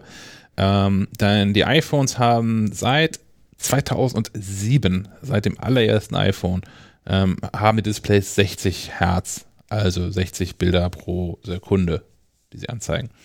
Ähm, auf dem iPad Pro, auf der aktuellen, das ist 120 Hertz bis zu 120 Hertz. Da entscheidet iPad OS nämlich selbstständig, welche Bildwiederholfrequenz es gerade anschaltet, je nachdem, was gerade auf dem äh, Display angezeigt wird. Ähm, warum macht man nicht immer 120 Hertz? Zum einen, weil man es nicht immer braucht und es kostet Akkulaufzeit noch und nöcher. Ähm, das ist beim iPad jetzt nicht so das große Thema, weil das iPad hat ähm, wenig Technologie in sich und eigentlich nur, eigentlich ist das iPad nur Akku, wenn man es aufmacht. Ja, ein Display mit Akku. Ja. ja. Ähm, es beim iPhone ist der Akku natürlich naturgemäß kleiner, weil das Gerät kleiner ist. Ich glaube tatsächlich, ähm, also Apple wollte mir dazu nichts sagen, aber ich glaube tatsächlich, dass man sich ähm, auch deshalb entschieden hat, das nicht einzubauen, weil man sich in diesem Jahr schon dazu entschieden hat, eine andere extrem energiehungrige Technologie, 5G, einzubauen. Und man auch mal so ein bisschen gucken muss, wie sich das in der echten Welt eigentlich entwickelt. Führt das dazu, dass die iPhones jetzt alle in, in, in der Realität zwei, drei Stunden länger, wen, äh, kürzer durchhalten? Hm, dann wäre es eine scheiß Idee, jetzt auch noch dieses 120 Hertz Display drin zu haben. Wenn man jetzt aber merkt, dass echte Menschen mit dem iPhone mit 5G rumlaufen, eine ähnliche Akkulaufzeit ähm, erreichen, äh, wie mit dem 11 Pro zum Beispiel vorher, dann ist da offensichtlich noch, noch Luft drin. Und so ein Argument ist ja, aber die Android-Telefone machen das doch. Und ja, ich habe auch diverse Telefone gefunden, die 90 Hertz oder halt 120 Hertz anbieten. Ähm, bei ganz, ganz vielen davon ist das aber offensichtlich auch aus gutem Grund eine Option, die man äh, so hinter drei Türen versteckt in der Einstellung findet, die man erstmal anmachen muss. Weil ja, hat natürlich viele Vorteile, so beim, beim, beim Scrollen durch lange Texte oder sowas zum Beispiel, ist ein bisschen flüssiger. Aber äh, auch die Hersteller von Android-Telefonen wissen, dass das echt auf den Akku drückt. Ich weiß nicht, was, was hättet ihr, hättet ihr lieber? Lieber 120 Hertz oder lieber 5G? Lieber 120 Hertz. ganz, klare, ganz klare Frage. Aber ich meine, äh, ja, ähm, ist natürlich, äh, es wäre schön, wenn man als Anwender oder Käufer ja auch ähm, dann äh, die, die, Mög die, Möglichkeit hätte zu wählen. Also man ist, man könnte ja 5G auch äh, einfach ausschalten und das kann man ja auch das Problem ist natürlich, der, Te der seitens der Technik nicht so versierte Nutzer äh, weiß nicht, wo die Knöpfe sind und beschwert sich am Ende des Tages schlicht darum, dass die Akkulaufzeit äh, nicht mehr, sondern weniger geworden ist. Äh, ja. Da kann ich schon verstehen, dass man eine äh, Entscheidung erzwingen muss, aber so einfach aus persönlichem Haben wollen heraus äh, hätte ich natürlich in der Situation, wie sie jetzt und hier im, im, im Telekom und Vodafone und sonst was Deutschland ist, äh, lieber das geilere Display als äh, 5G. Ich habe nun keinen Zugriff auf so ein iPad Pro und deswegen auch überhaupt keinen Vergleichswert, aber mir ist noch nie aufgefallen, dass das iPhone 11 irgendwie ein zu langsames Bild hätte. Das ist ein ähnlicher Effekt wie bei äh, dem Vergleich äh, LCD-OLED. Okay. Wenn du es nebeneinander siehst, äh, dann fällt es dir auf. Und wenn du längere Zeit an so einem iPad Pro saßt und dann auch auf so einem normales iPad zurückwechselst, denkst du auch, irgendwas, irgendwie fühlt sich das merkwürdig an. Ja. Ähm, ich würde den nächsten Punkt aus einem Testbericht MagSafe gerne überspringen, weil wir gleich zwei Hörerkommentare dazu haben. Das fügen wir von hinten an, würde ich sagen. Mhm. Ähm, und den nächsten Punkt weiß ich nicht, haben wir auch schon ausgiebig diskutiert, was ist eigentlich in der Schachtel drin. Da gibt es eigentlich, es gibt auch keine neuen Erkenntnisse. So, Apple hat das Handbuch nochmal geschrumpft, das ist kleiner geworden im Karton, das ist noch halb so groß. Ähm, ansonsten das iPhone nicht drin, da ist ein Ladekabel drin, USB-C auf Lightning, kein Netzteil mehr, keine Earpods mehr, weiterhin Sticker. Also ganz ehrlich, das, das, das Handbuch kann man sich doch im Prinzip sowieso sparen, weil du schaltest das Gerät ein und wirst ohnehin äh, durch alles äh, geleitet. Das sind doch letztlich nur noch so regulatorische ja. Ja, Anforderungen ja, mit, da muss irgendwas drinstehen, was äh, Garantie und äh, genau. sonstige Fälle. Genau, das ist auch kein Handbuch, es sind nur Garantiebestimmungen äh, und so. Und das, und wie gesagt, das, das dient auch als Träger quasi für dieses SIM-Slot-Removal-Tool. Ja. Was da noch mit drin ist. Ah, okay, das ist dann nur noch eine Pappkarte, wo. Genau, das ist so ein kleiner. Sven kann das hier gerade mal in die Kamera halten für äh, niemanden außer Stefan. ähm, das ist keine Ahnung, wie groß ist das? 5 x 5 cm, 6 x 6 cm vielleicht? Mhm. So in einem Dreh. Au Aufkleber sind dabei, ja? Aufkleber sind dabei. Ich meine nicht, dass jetzt keiner, äh, dass das jetzt äh, niemand das iPhone kauft, weil keine Aufkleber mehr in der Schachtel sind. Ja, also irgendwo ist auch mal Schluss mit Umwelt. Müssen das mehrere sein? Hier ist nur einer drin. Muss ich mich beschweren? Nee, ich glaube, einer ist richtig. Okay. Aber irgendwo ist halt Schluss mit Umweltschutz, ne? Also, also wenn du noch einen haben willst, dann musst, musst, du noch ein iPhone kaufen. So, so eine Schublade voll. Ich hätte eine Schublade voll davon. Ich, ich finde es ja faszinierend, dass Apple das ja seit Jahrzehnten macht mit diesen Aufklebern. Aber naja, braucht die noch jemand? Ich, ich habe mal so, so, so, so ein Foto gesehen, äh, das auch schon als Meme die Runde macht. So, so, ein, so ein Schrottauto, das quasi nur noch zusammengehalten wird. und ein Apple-Aufkleber. äh, also das, ich glaube, da gehen die alle hin. Das IK. Mhm. Mhm. Karosserieverstärkung. Oh, wie schön. Ähm, ich glaube, die einzige strittige Frage ist noch, warum weiterhin Lightning? Warum nicht einfach USB-C und gut ist? Wahrscheinlich hatten sie noch ein paar Module da rumliegen, ne? Mm, ganz einfache Antwort. Für dieses Lightning nimmt Apple Lizenzgebühren und verdient, glaube ich, damit nicht schlecht. Ja. Gut. Das nehme ich. ich habe versucht, technisch zu argumentieren, aber wahrscheinlich, ist, wahrscheinlich hast du einfach vollkommen recht und das, das ist der wahre Grund dahinter. Ähm, weil auch technisch sehe ich eigentlich gar keinen Grund. Also USB-C auf der anderen Seite zu haben, ist schon mal sinnvoll, weil dann diese, dieses Fast Charging irgendwie ja funktioniert. Ähm, das heißt, Lightning hat auch gar nicht so die echten Nachteile gegenüber ähm, USB-C. Aber der Vorteil wäre halt ein Kabel für alles. Wie gut wäre das denn? One cable Ja, to ihr- rule them all. Ihr hattet ja wahrscheinlich das Thema schon in, in den beiden ähm, Ausgaben, in denen ich nicht Die du hoffentlich in der Runde nachgehört hast. saß. Natürlich nicht.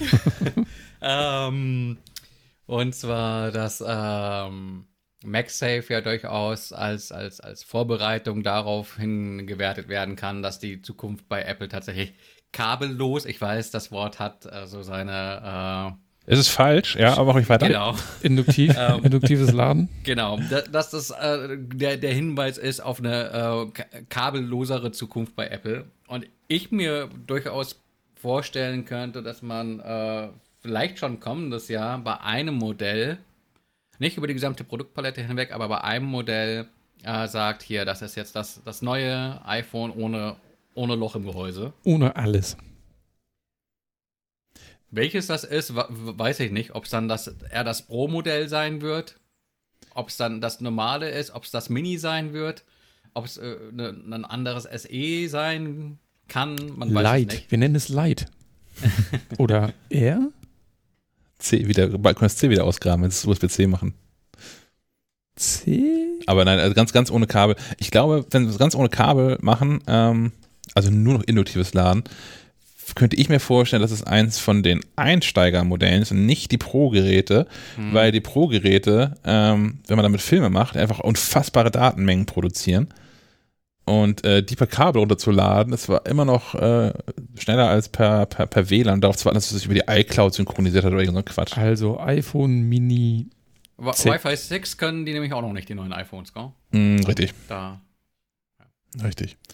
Ähm, dann wären wir nämlich, das wäre der Übergang zum Da, da, da, Kamerasystem. da würde ich auch gerne ein bisschen jaulen noch. Wa- Warum kein Wi-Fi 6, dafür irgendwie 5G, wo zumindest dieses Jahr und hierzulande kein Hahn nachkriegt. Aber ja, weil du gar kein WLAN mehr brauchst jetzt. Überall 5G, überall ein Gigabit. Was ist mit WLAN? Ja, genau. Äh, äh, wer, wer von euch hat alles Verträge, mit denen ihr äh, 5G so nutzen könnt, dass ihr nicht in einer Minute euer gesamtes Datenvolumen. Naja, das ist ja, das ist ja, glaube ich, ein sehr deutsches Problem, oder? Diese Datenvolumina. Ich, also, ja. Ja. Aus Skandinavien weiß ich, dass die da, die haben da einfach einen Telefon, also einen Mobilfunkvertrag fertig. Nutzen da Internet. Da gibt es nicht mit hier, da du darfst aber nur 2 Gigabyte äh, runterladen und du 5 Hm. Und einfach Internet. Hm. Naja. Ähm, Kameras? Haben, haben die, gell? Haben die, ja, ja. Haben die. Habe ich gesehen. Sehr gut, sehr gut.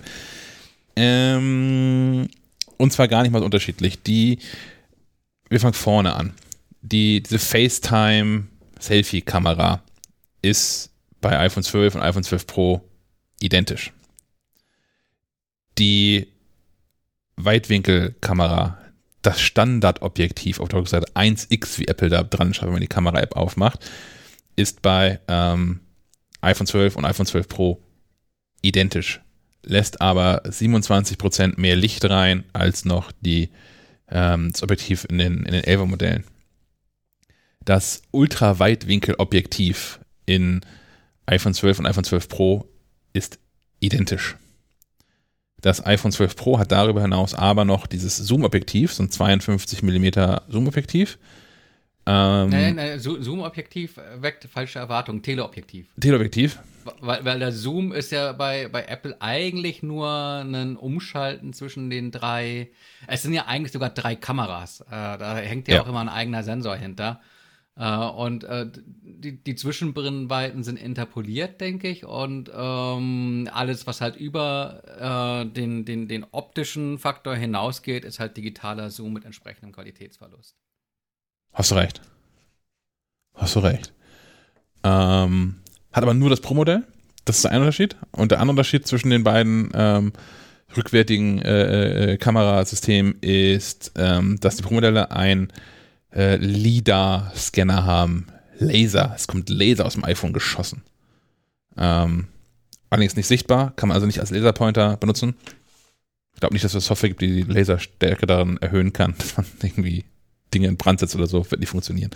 Ähm, dient dafür, um den, ähm, um so eine, so eine Karte von dem Raum, den man gerade fotografiert. Also es muss kein Zimmer sein, sondern ein Raum auch im Sinne der 3D-Raum, der einen so umgibt, egal wo man gerade ist, mh, mit Lasern auszuleuchten und zu versuchen zu erfassen, ähm, wie Objekte zueinander stehen zum Beispiel. Warum braucht man das? Ähm, bei der Fotografie ermöglicht es ähm, genau eigentlich eine Sache, die wirklich relevant ist, schnellerer Autofokus. Ich habe mir das erklären lassen und das Problem mit anderen Autofokus-Mechanismen ist, dass ähm, der Autofokus eigentlich an dem schärfsten Punkt immer erst einmal vorbeischießen muss, um zu wissen, wo der schärfste Punkt eigentlich war. Was Zeit kostet. Apple selbst sagt, dass äh, mit der ähm, LIDAR-Technologie innerhalb von Nanosekunden klar ist, wie der 3D-Raum eigentlich aussieht und man weiß, worauf zu fokussieren ist. Also signifikant schneller als alles, was Apple bisher hatte. Genau, der muss den Fokus nicht suchen, sondern er weiß einfach, wo er ist. Genau. Ja. Ähm, wann merkt man das? Immer dann, wenn das Licht, Licht schlecht ist. Also wenn es ohnehin super Lichtverhältnisse sind, dann merkt man, da habe ich da keinen Vorteil von festgestellt, als ich mit beiden Telefonen unterwegs war, also einem, einem alten 11 Pro und dem neuen 12 Pro unterwegs war. Hm, aber so wie Lichtverhältnisse irgendwie blöd sind, ähm, merkt man es tatsächlich, dass es, dass es schneller, schneller passiert. Mhm, außerdem hilft es beim Porträtmodus. Und im Prinzip ist es das, was es bei der. Was ich aber relativ, also finde ich relevant, ähm, weil ich oft auch Dinge im Porträtmodus fotografieren möchte, die nicht menschlich sind. Mhm. Also wenn du Objekte im Porträtmodus fotografierst und er das nicht checkt und nicht erkennt, wo jetzt die Kante ist, sieht das Bild einfach, ist einfach Grütze. Da würde ich mir wünschen, dass man in der Fotos-App einfach die, die Maske, die, also es wird ja einfach mas maskiert, dass man die nachträglich bearbeiten könnte, wäre wär schön. Gibt, gibt Apps, die das können. Fokus nee, ich will das von, ich will das von, von, ich will das von Haus aus können. Also ich möchte das in der Fotos-App machen. Ja, aber das ist, der Anwendungsfall ist, glaube ich, so ein dann so ein typisches Apple-Problem. Man will es äh, dem, dem, dem Normalanwender nicht zu kompliziert machen und keine äh, Optionen in der Anwendung äh, bieten, die prinzipiell eher verwirren als helfen. Also der Anspruch Apples an sich selbst ist dann schon so, eigentlich funktioniert das. ja, ja, ich benutze den Porträtmodus ja auch falsch. Ich verstehe, aber für solche äh, Fälle ist es, für, so, für, solche Fälle ist natürlich, ist dieser Leader natürlich geil. Ja. Hm. Ähm, was dann noch ermöglicht ist, ähm, jetzt die, die parallele oder gemeinsame Nutzung von ähm, Porträtmodus und ähm, Nacht. Nachtmodus. Dankeschön, Nachtmodus, genau. Das ging vorher nicht. Man konnte früher, wenn es draußen so dunkel war, konnte man keine Porträtaufnahmen machen. Das, das geht jetzt. Yay. Also bestimmt gut in also in der, also das sollte gar nicht spöttisch klingen jetzt. Also wenn man mal in der Situation ist, was man machen möchte, total gut. Ich bin auch ein großer Fan vom, vom, vom Nachtmodus im Allgemeinen. Ich hatte mhm. ja äh, letztes Jahr im, im Japan-Urlaub einen 11 Pro Max mit und habe damit äh, ausschließlich die Urlaubsfotos gemacht und da wirklich ein paar äh, schöne. Ausschließlich nachts fotografieren. Äh, ja, also, so, so, eine Stadt wie Tokio sieht nachts einfach am, am geilsten aus. Das glaube ich, ja. Ähm, ja. ja, was jetzt noch fehlt, ist äh, Nachtmodus in Verbindung mit äh, Live-Foto. Oh. Oder Live-Foto in Verbindung mit Porträt. Ja. Aber ich glaube, das dauert noch. Normalerweise hat Apple doch immer die Werbetrommel gerührt mit dem LIDAR-Sensor, dass das jetzt irgendwie das nächste große Ding in Sachen erweiterter Realität wäre.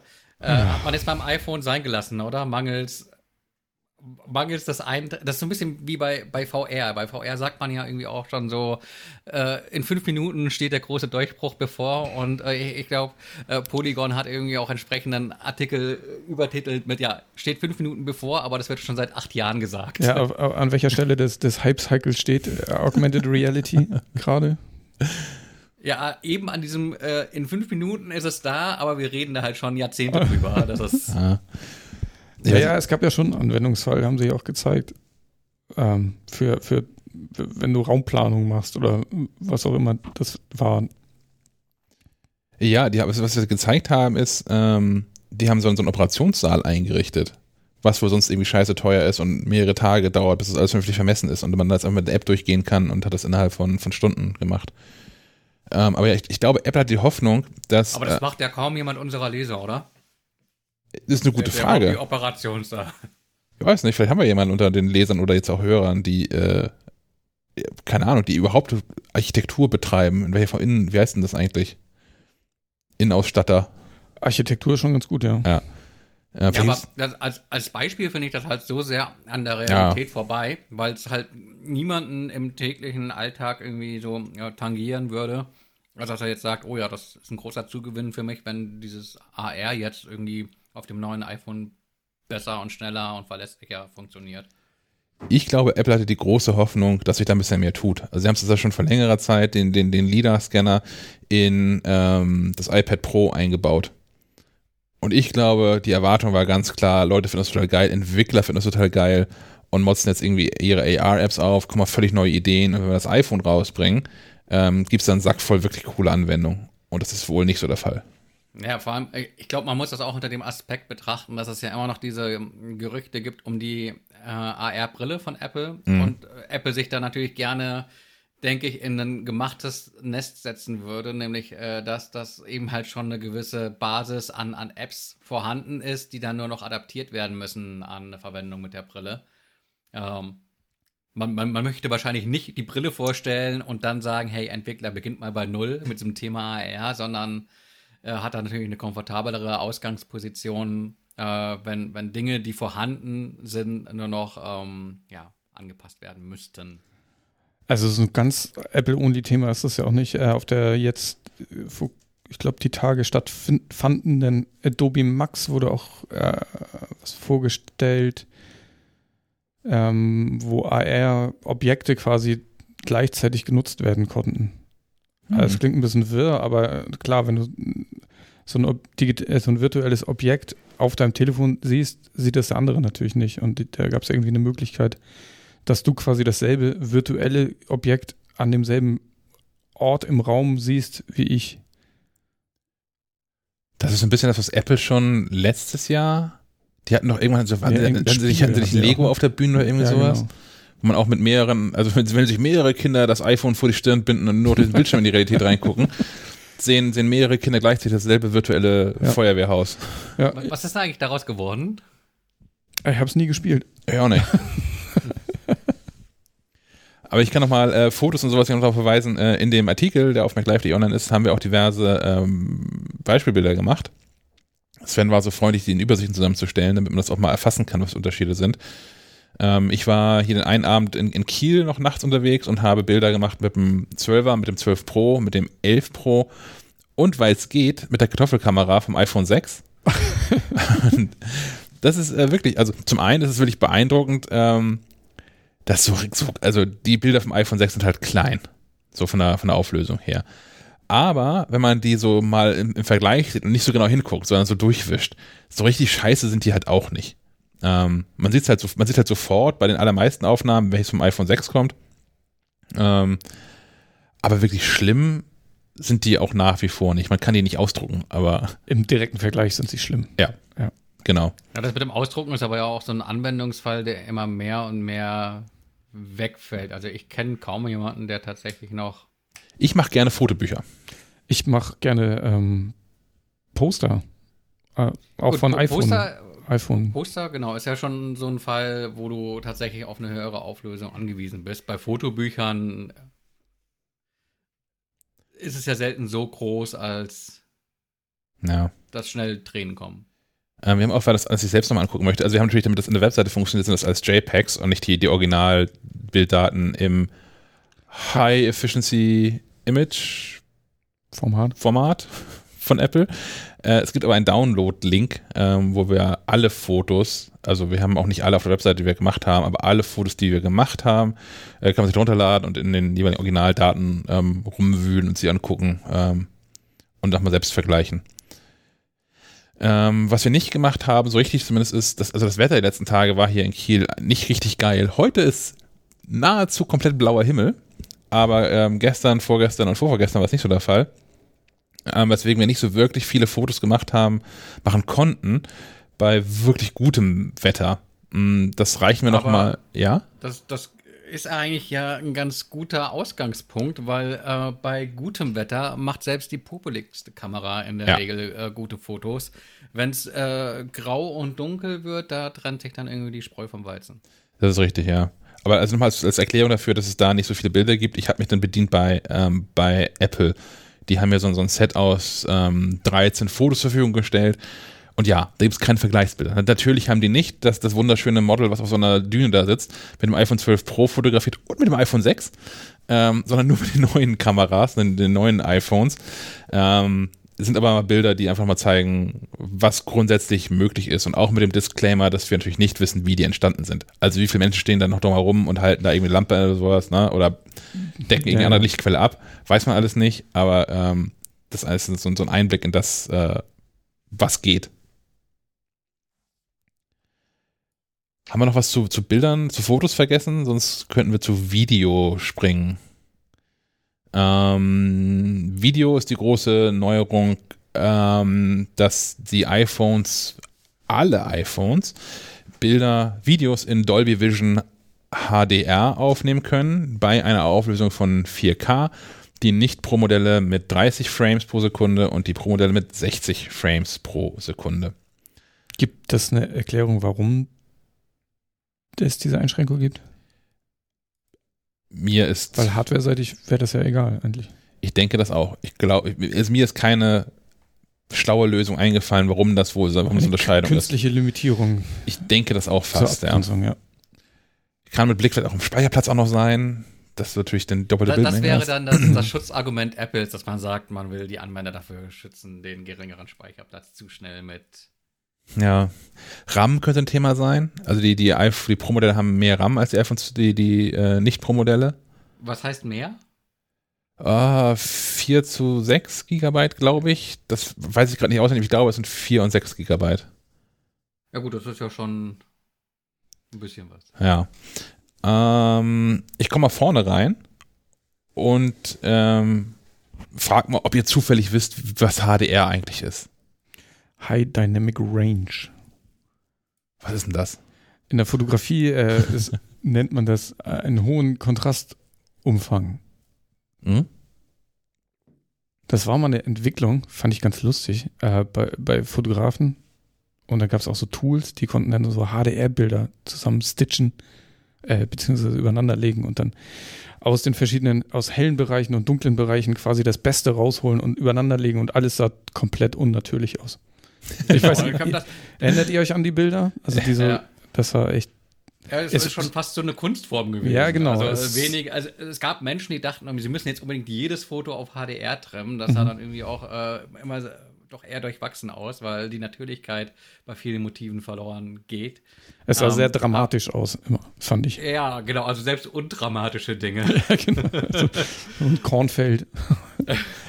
ähm, aber das ist, das ist ein interessanter Punkt, weil ich glaube, der Effekt ist halt tatsächlich der genau entgegengesetzte. Während du bei ähm, Fotos halt eben ähm, äh, quasi den gesamten Dynamikumfang in einem Bild unterbringen willst, hast du bei Videos den Effekt, dass du eben punktuell ähm, auf den Dynamikumfang zurückgreifen kannst und dann halt eben auch so Effekte wie ein Überstrahlen und Blenden ähm, realistischer dargestellt bekommst. Und ich glaube, das ist äh, der Effekt, auf den Sebastian hinaus will. Ich habe ja, ich habe tatsächlich damals, als es aufkam in der Fotografie, einmal kurz den Schwenk zurück, ähm, war ich mit einer mit einer Canon Spielreflexkamera draußen und habe das regelmäßig gemacht aus Spaß und der Freude. also hast du hast du es wirklich handwerklich ja. gemacht, also mehrere Belichtungsreihen vom genau. Motiv? Genau, ich habe cool. mich da hingestellt mit dem Stativ und habe dann immer die Kamera einmal so hier diese Autobelichtung gemacht und habe dann immer nochmal ähm, in der Regel zwei, manchmal auch drei Belichtungsstufen drüber und drunter und das hinterher in, in Software zusammengebaut. Und dann war man froh, als die Kamera das automatisch konnte? Genau, und also ich habe ja Bilder gefunden, es gibt natürlich ein paar, die sind genau das, was ihr gerade gesagt habt, die eigentlich dann, dann unrealistisch aussehen. Ähm, ich habe auch diverse Bilder aber, die dann eher ähm, so hyperrealistisch aussehen wo halt, ne, was alles sehr extrem knackscharf ist und überall die Farben richtig sind und das ist so sehr nah an dem, wie man es auch wirklich gesehen hat, als man da war. Und es sieht halt weniger aus wie ein Foto, sondern also hat eher was von, von Erinnerung. Tatsächlich. Ähm, geht halt auch damit. Ähm, tatsächlich hat Stefan sonst eben, oder ihr beide gerade schon alles erklärt, was das damit zu tun hat. Das Beeindruckende ist, aber ähm, dass der Aufwand ja für ein einziges Bild schon nicht zu unterschätzen ist, was abläuft in so einer Kamera, wenn ihr es selbst macht. Ähm, wenn wir jetzt bei 4K 60 Frames sind, ähm, passiert das halt 60, mit 60 Bildern pro Sekunde. Also wir brauchen 60 Resultatbilder für jede Sekunde Aufnahme. Das heißt, da werden ja auch klar, mir ist klar, das passiert in Software inzwischen anders. Es ist nicht mehr so, dass dann wirklich fünf Bilder gemacht werden, sondern die Software kennt von vornherein, wo hellere und dunklere Momente sind und macht dann eine vernünftige Aufnahme draus. Ähm, aber auch das, zum einen das iPhone macht das live, also auch in, in, im Viewfinder, in, in der Vorschau passiert das schon, wenn man die Videokamera anhat.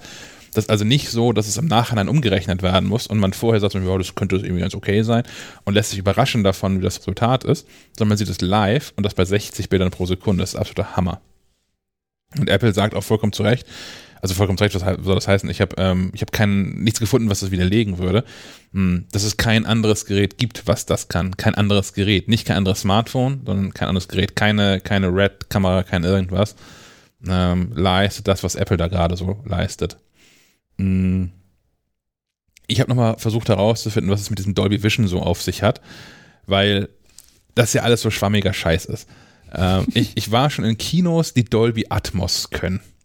Das da, ist Sound, gell? So, mhm. da hat man wirklich von überall Sound und wenn der Hubschrauber über einen hinwegfliegt, dann passiert das auch direkt über einem. Ähm, das iPhone kann auch Dolby Atmos Sound wiedergeben. Also so selbst mit diesen beiden Lautsprechern, die es drin hat. Ähm, und deswegen war ich so ein bisschen skeptisch, was Dolby Vision so ähm, ist und was es sich, damit äh, auf sich hat. Hm, ich habe viel gelernt. Ich habe gelernt, dass Dolby Vision eine Art von HDR ist. Mhm. Und ich habe gelernt, dass es aktuell zwei Formate gibt, die sich so ein bisschen ähm, um die, um die HDR-Vorherrschaft betteln. VHS und Betamax. Genau. genau, das ist genau dieselbe Scheiße wieder, heißt in dem Fall Dolby Vision und HDR 10. Aber äh, da muss man auch noch reingrätschen. Das eine ist äh, gratis, das andere ist mit, mit Lizenzgebühren. Genau. Dolby Vision kostet Geld. Ähm, beide haben dasselbe Problem, lustigerweise, dass sie nicht kompatibel sind zu Bildschirmen, die äh, HDR nicht können. Ähm, das heißt, man kann ein, ein Dolby Vision oder HDR10 gemastertes Video auf einem Fernseher zum Beispiel, der HDR nicht beherrscht, nicht abspielen. Und im Fall von ähm, Dolby Vision muss es sogar noch das richtige Profil unterstützen. Muss Dolby Vision 8.4 sein. Das heißt, unter Umständen hat man einen HDR-Fernseher, der Dolby Vision kann, aber in der falschen Version. Und da muss man hoffen, dass LG ein Update rausschiebt. Ja, muss ich heute Abend mal gucken, ob es ein Firmware-Update gibt für den Fernseher. Ja. Das ist natürlich eine Katastrophe und deswegen macht Apple das auch nicht. Das heißt, äh, nicht nur 5G ist eine Lüge, auch Dolby Vision ist eigentlich eine Lüge. Äh, nicht, nicht wirklich, aber ähm, Apple hat sich entschieden, dass sie die Aufnahmen, die sie machen, in einem völlig anderen Format speichern, nämlich in einem dritten Format, was es auch noch gibt, HLG. Hyper, äh, Hybrid Log Gamma. Jetzt sind wir wirklich nicht mehr weit von, weg von HDGDL, ne? Ja. ähm, HHLG, HHLG hat ähm, den großen Vorteil, dass es sehr wohl kompatibel ist zu SDR-Bildschirm, also auch auf diesem Bildschirm ausgegeben werden kann. Klar, dann geht halt diese, diese, dieser HDR-Effekt ist dann halt verloren. Das ist ein, ein, flaches Bildformat, wie man wohl so sagt in dieser Branche. Ähm, und Apple speichert einfach alles, was man braucht, um aus so einem HLG-Video ein Dolby Vision-kompatibles Video zu machen, in den Metadaten mit dazu. Ähm, so, also ja, das iPhone kann tatsächlich Dolby Vision Videos rauslassen, aber im Kern speichert es HLG Videos ab. Mm, das macht man aus einem ganz cleveren Grund, nämlich ähm, zum einen natürlich klar, dieses Abspielen von Videos, auch das Teilen von diesen Videos. Weil im Zweifel passiert nämlich genau die Katastrophe. Es ist gar nicht so, dass alle Menschen gleichzeitig jetzt ein iPhone 12 kaufen, sondern Menschen verwenden alte iPhones weiter und wenn ich mein neues Huppi-Fluppi HDR-Video mit äh, dir mit dem iPhone 11 teilen möchte, mache ich irgendwie AirDrop auf und schieb das rüber und dein iPhone sagt, was ist denn für ein Scheiß, meine ich. ähm, deswegen äh, gibt es dieses, dieses, Format, was im Prinzip ein Austauschformat ist, darunter, ja, wenn man so möchte. Und äh, Apple erkennt das auch. Also wenn ich per AirDrop oder per iMessage äh, diese, so, so ein Video teile, dann erkennt mein iPhone, was dein iPhone eigentlich kann und liefert dann entweder die, die HDR-Version aus oder die SDR-Version, wenn du ein sehr altes iPhone hast. Das ist ja beim, beim Fotoformat, bei dem HI, HEIF auch schon so, ne? Exakt, genau. Und immer dann, wenn es das nicht weiß oder wenn das iPhone auf der anderen Seite sehr alt ist, liefert es dann halt ein, ein nicht-HDR, ein SDR, Standard Dynamic Range äh, Video aus. Ist eigentlich ganz smart, aber ähm, ja, nicht alles so einfach, wie Apple das so erzählt hat. Wir machen das Dolby Vision alles für gut. Apple TV kann das übrigens auch. Und man kann auch per, ähm, also auch, auch verrückter Scheiß. Man kann so ein, ein 4K 60 Frames HDR-Video kann man per Airplay über so ein Apple TV auf dem Fernseher ausgeben. Also ja, ist technisch vielleicht nicht so das große Problem. Mich, hat es gewundert, weil es ja doch echt krasse Datenmengen sind, die ja transferiert werden. Im Zweifel. Mhm. Ja. Gibt es Fragen zu HDR? Hoffentlich nicht, weil mehr weiß ich darüber nicht. ähm, ich bin gespannt. Ich habe jetzt noch kein Video gemacht und gesehen. Ja. Und ich werde es mal austesten, ja. Ja, ich hoffe auch, dass ich am Wochenende dazu komme, hier mal ein paar nette Videos damit zu machen. Mhm. Ähm, oh, was noch so ein Phänomen ist, ist, ähm, wo kann man es eigentlich sonst so abspielen? Fernseher ist irgendwie ein Thema, ja. Mac schon mal nicht. Ähm, Fehlt was, ne? ja, es, es fehlt dieses Big Sur.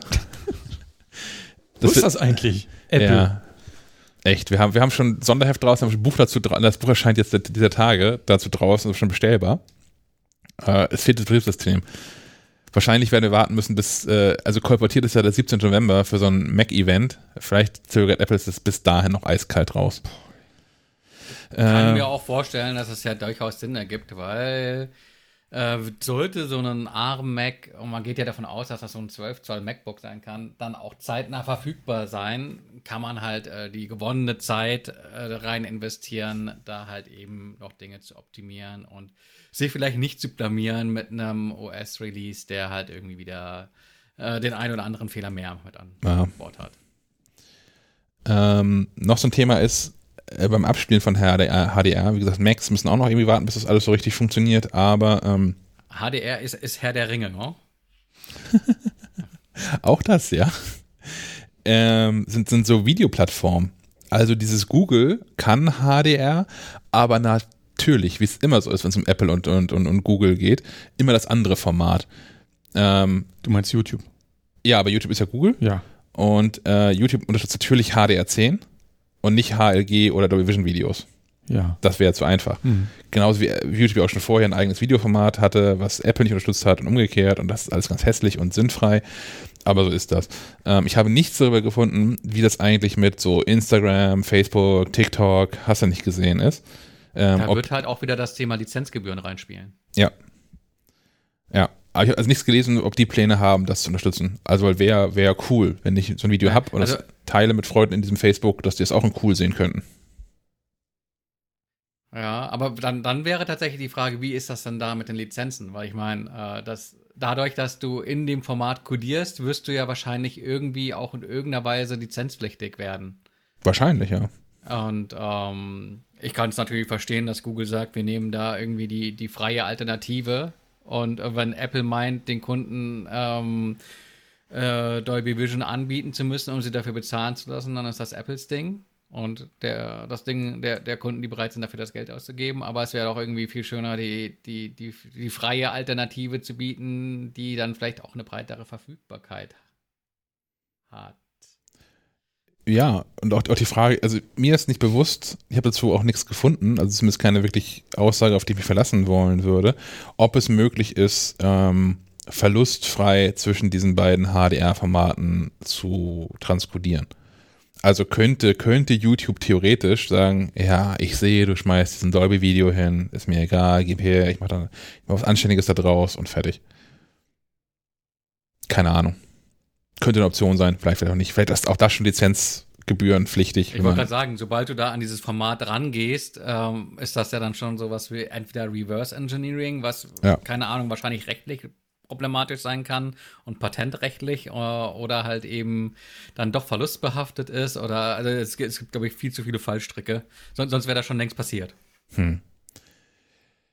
Möglich wird dieser ganze Zauber durch Apples neuen äh, A14-Chip, der in den iPhones steckt und der auch schon im iPad Air steckt, was sie ja irgendwie vorher angekündigt haben, aber hinterher veröffentlicht haben. Es ist alles verrückt.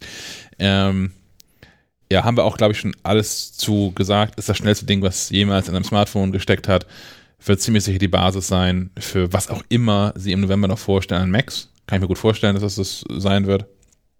Ähm, ja, 50, Apple sagt 50% schneller als äh, andere Smartphone-Chips. Andere Smartphone-Chips heißt in der Regel Snapdragon oder von Huawei, die haben glaube ich auch noch was eigenes, oder? Mit K irgendwas heißen die.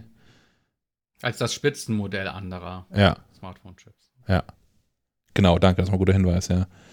Ähm, heißt jetzt, Apple ist mit A14 auf Platz 1, mit A13 auf Platz 2. Ähm, und ich glaube, die werden auch auf weitere Sicht nicht überholt werden, weil der ganze Snapdragon-Krams, ähm, die machen, glaube ich, keine Anstalten, da dran vorbeizupreschen aktuell, weil sie es aber auch wahrscheinlich gar nicht müssen. Apple hat einen ganz anderen Druck. Also wenn Apple sagt, wir müssen jetzt auch Macs damit bauen, mit diesen A-Prozessoren, ähm, haben die ganz anderen Entwicklungsdruck dahinter und müssen halt nicht nur Smartphones befeuern können, sondern auch iPads, die es im Android-Umfeld ja auch gar nicht mehr gibt. Also zumindest nicht so diese leistungsstarken Dinger, Tablets. Unterstützt Android ja auch gar nicht mehr. Ähm, ja, ich glaube, Apple hat einen anderen Druck dahinter und aber es ist, glaube ich, das, genau das Gleiche, was, was Sven vorhin schon sagte bei den, äh, bei Displays und sowas. Da profitieren am Ende dann alle Apple-Geräte von, dadurch, dass an der Spitze ähm, Apple immer weiter pusht, kommen wir jetzt halt dazu, dass es jetzt ein iPhone 12 Mini gibt, was einfach genauso gut ist, weil es für Apple die cleverere Wahl ist. Einfach, ja, hier diese Prozessoren überall rein, läuft schon, hält ein paar Jahre durch dafür. Ähm, ja, A14. Macht all das möglich, was wir so in, im iPhone 12 jetzt haben. Also Smart HDR 3 gibt es ja auch neu für Fotografie. Ähm, ja, Ich finde es immer so ein bisschen, macht all das möglich, äh, was jetzt im neuen iPhone steckt. Ich, ich wage äh, die Behauptung aufzustellen, dass äh, vieles von dem auch äh, in, in, den, in der vorangegangenen Generation funktioniert hätte. Ja, ich bin bei diesem Mal gar nicht so sicher, weil der A14 ja in diesem neuen, ähm, dieser neuen Prozesstechnologie produziert wird, also 5 Nanometer, also auch nochmal deutlich effi- energieeffizienter ist. Mm, Das heißt, ja, vielleicht könnte man Dolby Vision auch mit dem A13 ähm, noch, noch vernünftig codieren. Die Frage ist, was sagt denn der Akku denn eigentlich dazu? Zum Beispiel. Aber die Frage ist, ob es, ob es sinnvoll machbar ist, weil grundsätzlich kann man sicherlich auch äh, auf so einem C64 diese Videos transkodieren. Du musst halt nur für fünf Minuten Video halt fünf Jahre Wartezeit mitbringen. Ähm,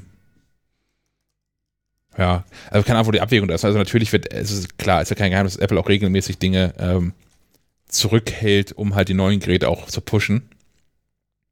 Aber ja, wo da die Grenze ist, keine Ahnung. Mir scheint es so, als ob es hier diesmal auch eine sinnvolle technische Grenze gibt. Das war in den Jahren davor sicherlich nicht immer so. Hm.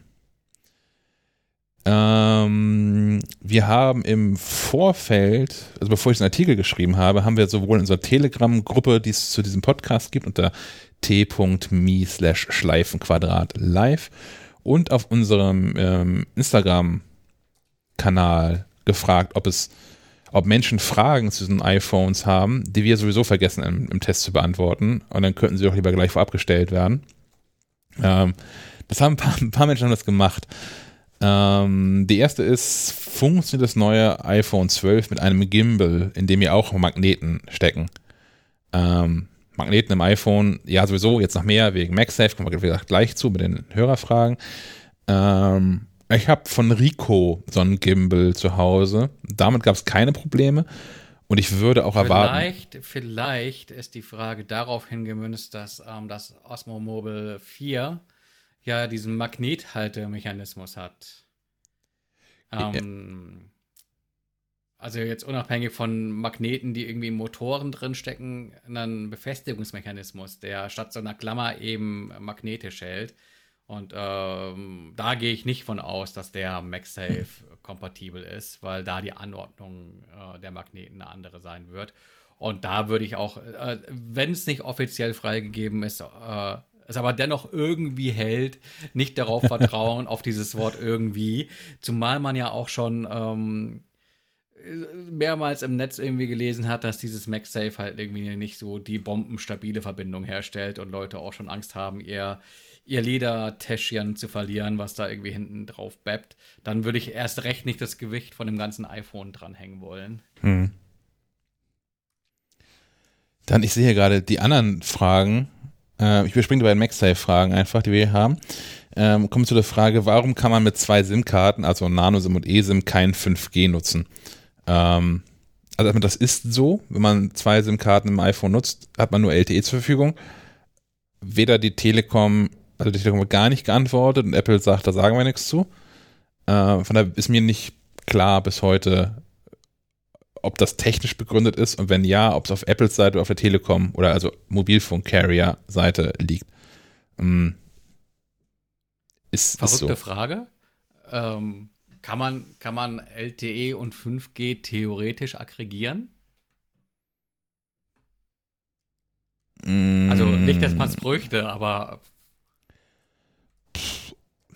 Du meinst, wie diese, diese Hybrid-Modems, die es von Telekom auch gibt, die dann so ein bisschen DSL und ein bisschen LTE machen gerade und dann zusammen schnellere genau. Downloads?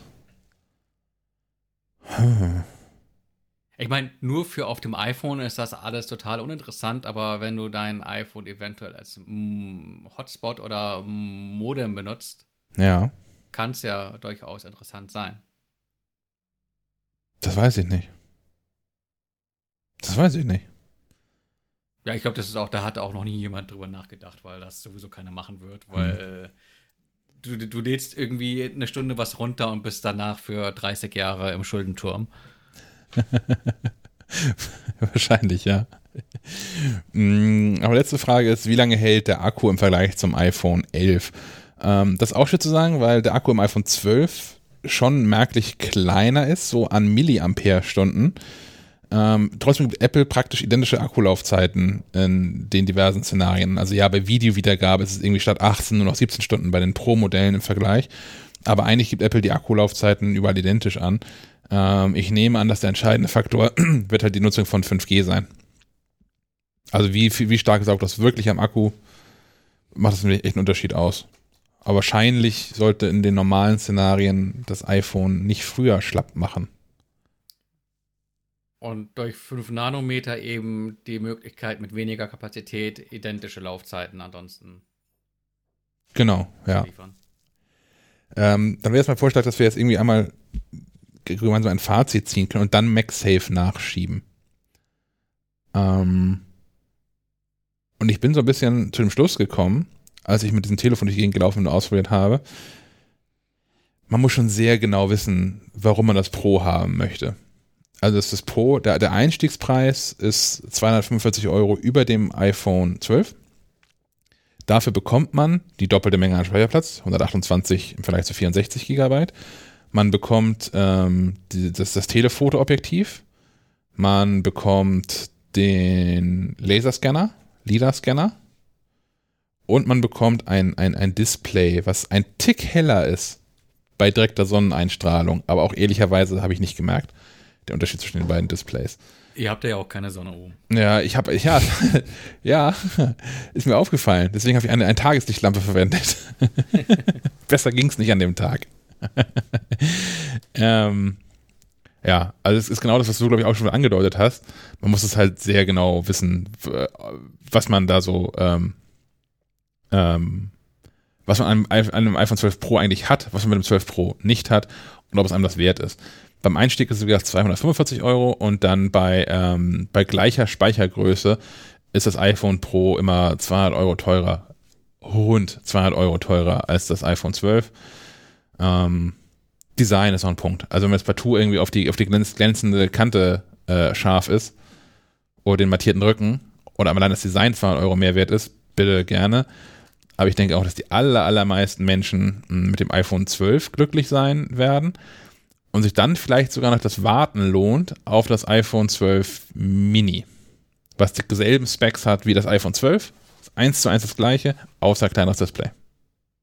Und das Warten auf das Pro Max könnte sich vielleicht für diejenigen lohnen, die tatsächlich einen Pro haben wollen und damit verbunden aber auch den Anspruch haben, tatsächlich eine gewisse Mehrleistung zu bekommen. Und da ist ja in Sachen Foto äh, zumindest auf dem Papier klingt das ja ganz gut, dass äh, die, die Lowlight-Performance irgendwie besser sein soll durch äh, größere Pixel, die äh, quasi mehr Licht aufsaugen können im Dunkeln und äh, diese Sensor-Shift. Ähm, Mechanik äh, klingt ja auch nach etwas, was man, von dem man nur profitieren kann. Ja. Dazu dann im nächsten Monat mehr. Also das, das iPhone 12 Pro Max und das iPhone 12 Mini ähm, sind ja beide ab dem 6.11. bestellbar. Ab dem 16.11. werden sie ausgeliefert. Spätestens dann werden wir auch welche haben. Ich könnte mir vorstellen, dass das 12 Pro Max wieder durch deine Hände gehen wird, Stefan. Es wird freundlich gewunken, ja. ähm, dazu dann mehr. Dann würde ich jetzt sonst, wenn du nichts mehr hast, Sven, dann ähm, würde ich zum MagSafe kommen und zum ähm, damit zum Hörerfeedback. Hallo, liebes Schleifenquadrat-Team, herzliches Moin aus Hannover, Sendet Sebastian. Ich wollte meinen Senf mal loswerden zum Thema MagSafe. Von so halbgaren Belkin-Lösungen im Auto mal abgesehen, ist doch MagSafe nichts anderes als die Antwort auf ein selbstgeschaffenes Problem, was man vor ein paar Jahren gar nicht hatte. Früher luden wir unsere Handys mit einem Kabel auf, man steckte es rein, konnte das Gerät währenddessen benutzen, zog es ab, wenn der Ladevorgang beendet war. Dann wurde Qi-Charging eingeführt, man konnte jetzt das Handy salopp auf eine Ladeschale werfen, oder Ladematte legen, dann rutscht es manchmal runter. Wenn nicht, hat sich währenddessen mit höherem Energieverlust geladen. Man konnte es währenddessen aber nicht benutzen. Das vereint jetzt MagSafe. Man kann das also das Gerät benutzen, kann es easy rauflegen, benutzt es aber während des Ladens weiter. Braucht zum Lösen allerdings wieder eine zweite Hand. Die brauchte man früher auch schon, wenn man das Kabel abgezogen hat. Was hat man jetzt wirklich gewonnen? Meiner Meinung nach doch nur mal so eben schnell auf den Ladepuck werfen. Aber die halbe Sekunde ein Kabel reinzustecken, glaube ich, die habe ich. Also meiner Meinung äh, nach ist MagSafe Quatsch fürs iPhone. Ich sehe den großen Vorteil nicht. Im Gegenteil, der Verzicht auf eine oder zwei Sekunden Kabel reinstecken wird erkauft mit höherem Energieverbrauch. Und ansonsten löst MagSafe nur Nachteile des normalen Qi-Charging. Ähm, die konnte man voll mit dem Kabel aber auch schon lösen. Also MagSafe am iPhone, abgesehen von vielleicht irgendwann gut funktionierenden Belkin-Lösungen fürs Auto, für mich Quatsch, das Geld spare ich mir und kaufe mir dafür was anderes Schönes. Ich glaube, viel anders seht ihr das wahrscheinlich auch nicht. Macht's gut, schöner Podcast, macht weiter so und tschüss. Danke, Sebastian. Ähm, kauft ihr MagSafe-Zubehör? Äh, was? Nee. Ich, ich gebe es zu, ich habe ich hab mir einfach aus, aus Frust kein iPhone zu bestellen. Einfach schon ein MagSafe Ladekabel bestellt, das tatsächlich auch heute im Briefkasten liegen müsste. Ähm, ohne es in den Händen gehalten zu haben, habe ich auch schon gleich was zu motzen, nämlich die Kabellänge. Äh, ich glaube, das Ding ist irgendwie nämlich nur einen Meter lang und dieses Argument, ich könnte es ja quasi benutzen, während es lädt, ist dann ja auch so ein bisschen ad absurdum, es sei denn, man hängt irgendwie immer so einen Meter irgendwie von der Steckdose entfernt mit dem Ding rum. Weil das Kabel ja auch fest quasi verbaut ist. Ja. ja. Was gibt es USB-C-Verlängerung? Äh, bestimmt alles. Also, ja. Nee. Also ich, mh, mm, ich lade mein, mein Telefon nachts über Qi. Es liegt da einfach, weil ich den, die Buchse brauche für die Kopfhörer. Ist so mein Szenario. Ähm, und sonst, ich bin selten in der Verlegenheit, äh, gleichzeitig auf Qi laden zu müssen und noch am Handy rumspielen zu müssen. Deswegen brauche ich kein MagSafe. Ja, so sieht es bei mir aus. Ja, es, bei mir ist es ähnlich. Also ich habe jetzt so einen so MagSafe-Ladepuck, weil Apple so freundlich war, ähm, den einfach mitzuschicken mit den, mit den Testgeräten, die wir hier äh, bekommen haben. Ähm, und ja, es ist ganz lustig. So, es ist ganz lustig, dass man irgendwie das so, so grob dahin legt und dann passt das schon und saugt sich an der richtigen Stelle fest und ähm, überträgt dann ja vermutlich Energie auch mit höherer Effizienz. Ähm, was ich noch nicht geschafft habe, ist mal ähm, auszurechnen, geschweige denn nachzumessen, wie hoch dann eigentlich der Wirkungsgrad ist. Also wie viel von der Energie, die man aus der Steckdose in diesen Puck reinpumpt, kommen eigentlich beim iPhone an und wie viel äh, ver Puffen in Wärmeenergie und wie viel besser ist MagSafe an der Stelle als normales Qi Charging. Ähm, ja. Es ist, glaube ich, so eine Kategorie von, von ganz nett bisher. Ich würde da zwei Fragen anschließen wollen, die ähm, entweder aus Instagram oder Telegram-Gruppe kamen zum Artikel. Nämlich die Frage äh, ist, funktioniert das kontaktlose Laden auch ohne die neuen Hüllen von Apple, beziehungsweise mit anderen Hüllen. Ähm, Habe ich getestet, ja. Das ist, Apple hat da ganz normal so, einen Qi-Charger weiterhin mit drin. Das heißt, du kannst auch dein altes Qi-fähiges iPhone auf den neuen MagSafe-Puck drauflegen und es wird geladen. Es wird halt nicht so gut, es sich halt nicht so, nicht so in, in, in Stellung. Aber ähm, das funktioniert und andere Hüllen funktionieren auch weiterhin. Dürfen nicht so dick sein wie vorher auch. Wenn die Hülle irgendwie, wenn du da so ein, so ein, so ein Otterbox oder sowas drum hast, hm, wird es schwierig. Dann kommt, da kommt da der Funkstrom nicht mehr durch. Da funktioniert die Induktion nicht mehr zwischen den beiden Spulen im, im Charger und im, im iPhone. Aber mit so, so normalen Hüllen, so zum Beispiel den, Lederhüllen von Apple, äh, man kann auch ein iPhone 11 in einer äh, Standard nicht MagSafe-Hülle auf den MagSafe Charger drauflegen und äh, es lädt. Es lädt. Ähm, dann noch die Frage, ob funktionieren MagSafe-Hüllen auch mit iPhone 11 und iPhone 11 Pro? Ähm, da gibt es ein theoretisches Ja zu, denn also was funktioniert ist, man packt ein iPhone 11 Pro in eine von diesen neuen MagSafe-Hüllen und das auf den MagSafe Adapter. Charger. Läuft. iPhone 11 Pro wird geladen. Problem, iPhone 12 MagSafe-Hülle ist viel zu groß für das iPhone ähm, 11 Pro. Die Frage ist also, wird jemand ähm, MagSafe-kompatible Hüllen für iPhone 11, iPhone 11 Pro etc. pp. anbieten? Meine Prognose ist ja, weil Menschen würden das kaufen, also wird es jemand anbieten. Ähm, man erreicht natürlich aber keinen echten. Der, also der Vorteil bleibt dann, ist dann, dass äh, der, der, der MagSafe Charger sich an der Hülle richtig ausrichtet und mit Glück dann auch richtig über der Spule im iPhone 11 Pro sitzt. Also ja, theoretisch geht's, praktisch gibt es bisher kein Zubehör, was ähm, auf die Geräte aufpasst. Wie stark ist denn äh, der Magnet in der Hülle? Weil ich kann mir vorstellen, dass wenn im iPhone selbst keine ähm, kein Magnet steckt, dass die Haftung vom Charger am ähm, iPhone dann zu gering ist und man es dann nicht gleichzeitig beim Laden auch nutzen könnte, sondern das Ding einfach irgendwie nach Lust und Laune hinten rüberfällt. Ja, das konnte ich nicht so richtig gut testen, weil wie gesagt, dass das iPhone 11 Pro, ähm, also das ohne MagSafe, ohne eigenes MagSafe, in der iPhone 12 Hülle so locker drin sitzt. Ich konnte also nicht die Hülle in die Hand nehmen, ohne dass das iPhone mir da irgendwie rausfällt. Ähm, Praxistest nicht möglich. Außer man hätte das iPhone 11 Pro mit fest und dann ist ja der Test schon wieder kaputt, weil man es ja festhält.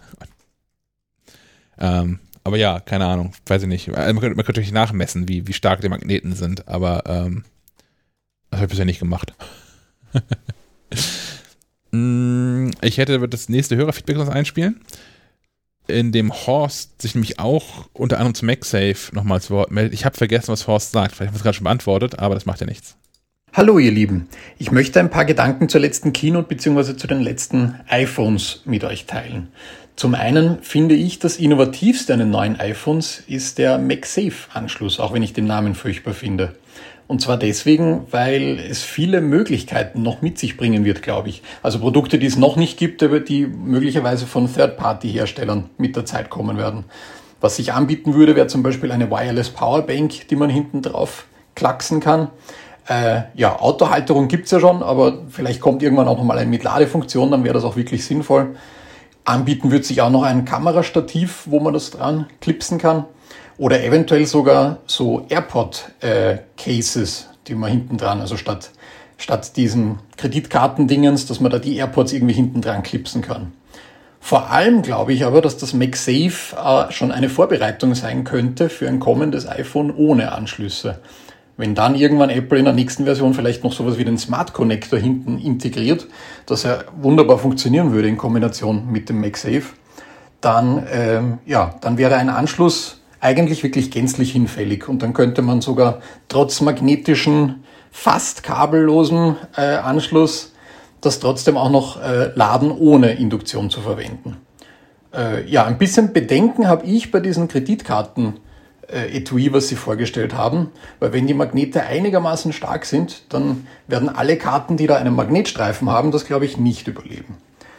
Dann wollte ich noch ganz kurz äh, was sagen zu dem Thema Umwelt, äh, nämlich ein, ein, ein Tipp vielleicht an Apple. Was ich nicht verstehe, ist, dass sie jetzt zwar halt diverse Dinge wegrationalisiert haben bei den iPhones, dass es aber bei den Apple Watches seit jeher, wenn man die bestellt, äh, muss man sie mit einem Armband bestellen. Ich denke, jeder, der eine Apple Watch besitzt und auf eine neue Apple Watch wechselt, oder nicht jeder, aber wahrscheinlich viele, haben schon Armbänder zu Hause und äh, werden die, also ich tue es auf jeden Fall, auch weiterverwenden. Ich brauche bei einer neuen Apple Watch kein Armband. Für mich ist das wirklich unnötiger Elektromüll Also entweder verkauft man es oder es liegt halt so wie bei mir ewig in der Schublade. Aber es wäre auch absolut möglich, das wegzurationalisieren. Gut, das war's von meiner Seite. Liebe Grüße aus Wien, bleibt gesund. Ciao, ciao. Grüße nach Wien, Horst. Dankeschön. Wollen wir nochmal mit, mit MagSafe anfangen? Ähm, ich habe genau dieselbe Frage habe ich mir auch gestellt und habe ein bisschen nachgeguckt. Ähm, Kreditkarten, alles kein Thema. Also zum einen, ähm, ich wüsste ehrlicherweise nicht, wann ich zum letzten Mal den Magnetstreifen von so einer Karte verwendet hätte. Ähm, auf der anderen Seite ist aber. Der überhaupt noch? Also, ja, ja, der ist noch drauf. Und da ist auch was drauf drin gespeichert. Ähm, aber auf der anderen Seite, Apple sagt auch zumindest, dass das deren Etui ist hinreichend ausgekleidet mit wahrscheinlich Alufolie. Blei. ähm, dass, dass, die, dass die Karten da drin geschützt sind. Ähm, das heißt nicht, dass nicht morgen schon äh, irgendein China-Anbieter auch so ein Etui raushaut, wo das nicht der Fall sein wird. Aber äh, zumindest das von Apple angebotene Etui ist ähm, ähm, entsprechend isoliert. Ha hast du das dann auch mit das, im Paket gehabt? Das habe ich nicht, nein. Aber er, er, stößt so ein bisschen dasselbe Horn wie du auch, Stefan, vorhin. Äh, mit, mit, der, mit der Vorbereitung, also MagSafe als, als Vorbereitung für iPhones, die, in die du gar keinen Stecker mehr reinstecken kannst. Ja. Ja, aber ich, ich, ich glaube, was, was auch noch ähm, von Horst kam, war ja irgendwie so die Hoffnung oder äh, die Vermutung, dass da irgendwie noch mehr passieren könnte an Zubehör, wo ich äh, von dem, was ich bisher gehört habe, ähm, so aus der internationalen Presse halt sagen würde, ich glaube, man überschätzt äh, de, de, den Magnetismus, der dahinter steckt. Also ich würde da nichts dranhängen, was mir lieb und teuer ist. Ich habe auch, es, es, gab ja auch schon ähm, von PopSocket die Ankündigung, da irgendwie magnetisch haftende PopSockets irgendwie ähm, anzubieten. PopSockets sind so so Haltegriffe, die bislang irgendwie geklebt wurden oder an eine Hülle dran gepackt wurden, mit der man ein iPhone mit einer Hand halten und bedienen kann, sicher halten kann. Ähm, und da sollte es halt eben auch eine magnetische Version geben, wo ich auch Bedenken habe, äh, weil bisher war irgendwie so das Gefühl, du hältst so ein iPhone an einem Popsocket und kannst damit auch irgendwie äh, am, am, Hochhaus, an einem Geländer stehen und hast das sicher, hältst das über den Zaun und weißt, es fällt dir nicht in die Tiefe mit dieser Magnetverbindung äh, hätte ich das Gefühl, ich spiele, spiele da ein Stück weit Lotto. Ähm, das kann man gerne entkräften äh, durch entsprechende Produkte, die man dann eben auch erst ausprobieren muss. Aber so das, was man bisher gelesen hat, deutet eher darauf hin, dass äh, da ist, da sind zwar irgendwie Magnete drin und das reicht, um diese, um diesem äh, MagSafe ähm, äh, Puck irgendwie an dem Gerät zu halten, aber alles, was irgendwie äh, schwerer ist, da würde ich nicht äh, drauf wetten wollen, dass das eine gute Idee wäre. Kommen wir zur Apple Watch. Apple soll die Uhr ohne Armbänder verkaufen, wegen der Umwelt. Gut. Weil ich meine, du hast ja jetzt schon, äh, wenn du dir so eine Apple Watch kaufst, kriegst du ein Paket, das zwei Pakete enthält. Also du hast ja durch Apple Watch Studio nennt sich das, glaube ich, das Angebot, die Möglichkeit frei zu konfigurieren. Und wenn du frei konfigurieren kannst, solltest du auch das Angebot haben, ähm, zu sagen, ja, nee, nee, so ein Armband brauche ich nicht. Und so ein Armband kostet ja auch immer mindestens 50 Euro. Und ich sage euch, genau das wird der Grund sein, warum das noch in der Schachtel ist, weil das kostet in der Produktion äh, 75 Cent oder sowas. Mhm. Und äh, das äh, Geld will sich Apple nicht nehmen lassen, dass du da quasi zwangsverarmbandet wirst.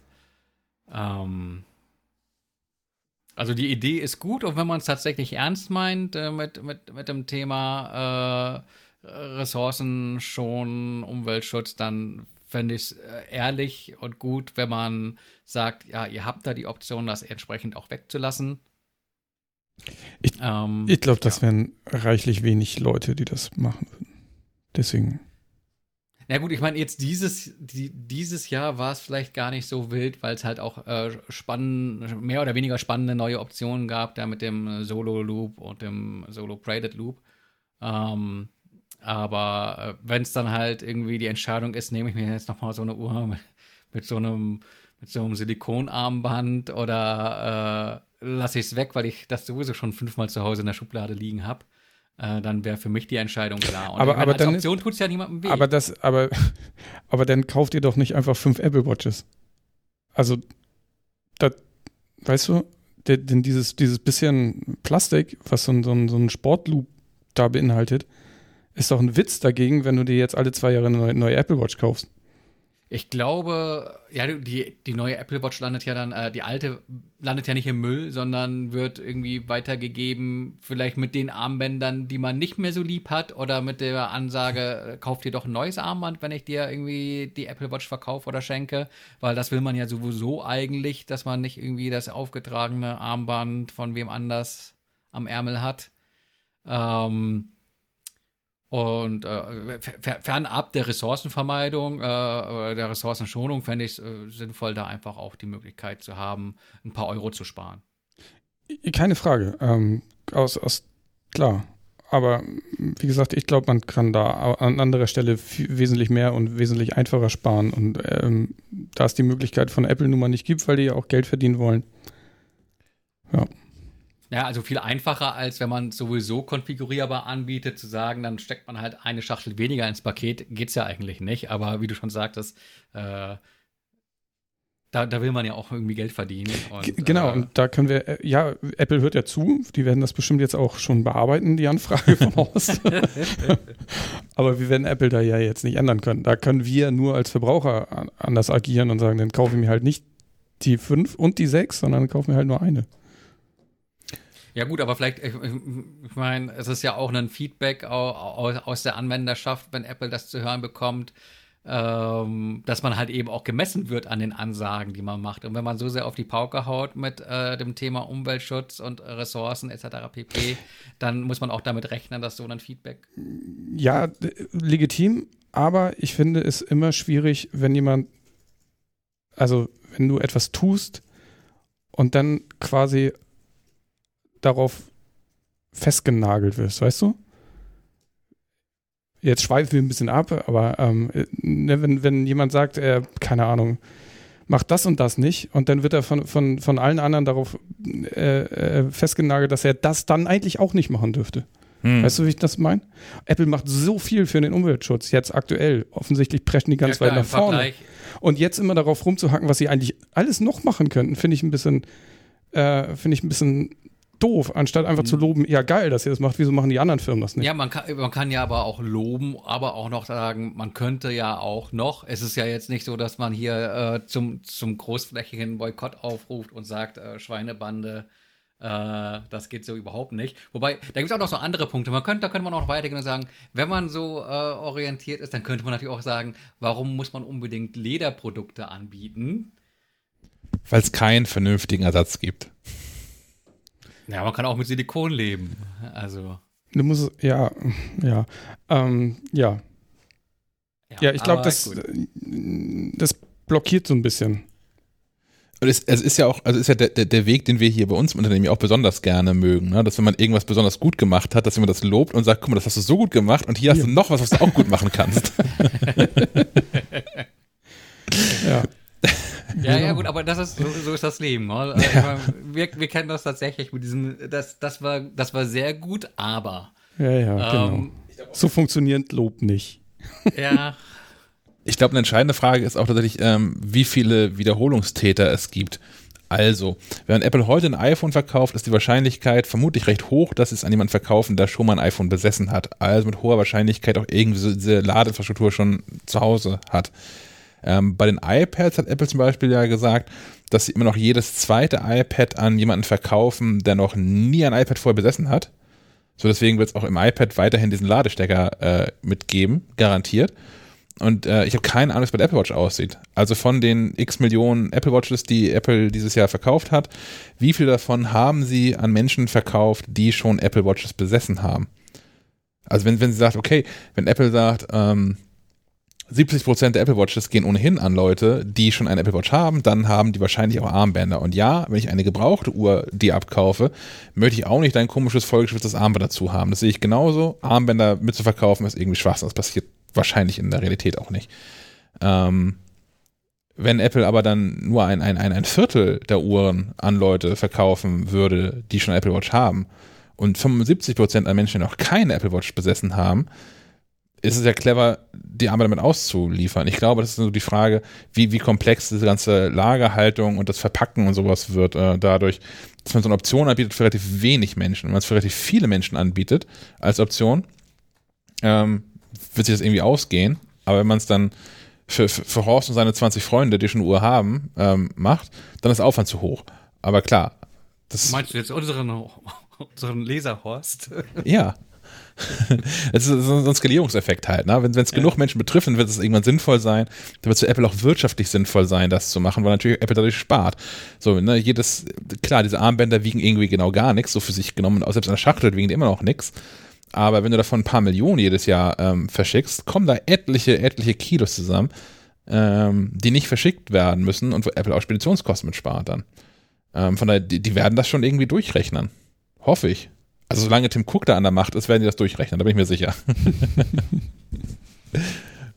Ja, aber der Punkt mit dem Durchrechnen ist, denke ich, dass man halt auch in erster Linie durchrechnet mit, äh, man hat eben Aktionäre und muss denen auch was bieten. Und ich glaube, da ist es tatsächlich eine, eine schwierige Situation, dass man es allen Beteiligten recht machen muss. Also sowohl dem, dem Umwelt, äh, Gedanken, ja. als auch den Aktionären, als auch den Kunden. Äh, das ist, glaube ich, der Punkt, auf den Sven auch wollte, mit äh, dass dann auch äh, es ist vielleicht so ein bisschen wie in der Politik. Äh, so äh, sachgetriebene Politik ist nicht unbedingt eine dankbare Sache. Mhm. und wenn man anhand dessen agieren muss, mit dem man arbeiten kann, dann kann man nicht jeden glücklich machen, sondern muss Kompromisse finden. Und dann ist das halt eben ein Kompromiss, dass man das eine machen kann, aber das andere eben jetzt noch nicht. Trotzdem fände ich es fänd gut bei der Apple Watch, wenn man da die Wahl hätte. Wahl, Wahl ist immer gut. Ja. Äh, welches Material haben die? Silikon ist wahrscheinlich einfach Silikon, ne? Es, oder haben die auch schon so recycelte Materialien? Gibt es das auch schon? Oder war das, nee, das war bei Google bei dem äh, Google Pixel Case, ne? Was aus besteht da dieser, dieser, dieser gewobene Loop nicht aus recyceltem Plastik? War da nicht irgendwie was? Deswegen ist er so teuer. naja. Ja, und für die Lederarmbänder haben sie Kühe wieder verwendet.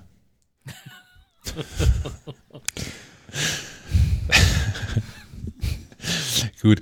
Äh, ich schlage folgendes vor, wir, also um weiterhin. Immerhin gibt es kein Krokodilleder oder so. Nee, nur, nur, Leder aus Roadkill. Ja. äh, ich würde vorschlagen, etwas weiter zu springen, denn wir haben noch zwei Hörerfeedbacks. Ähm, eins im Apple TV, das wir hier zwischenschieben, und dann eins zu den iPads, was uns zu dem eigentlichen Thema überleiten würde. Deswegen ähm, spiele ich jetzt einfach mal ähm, Christoph ab. Christoph zum Apple TV.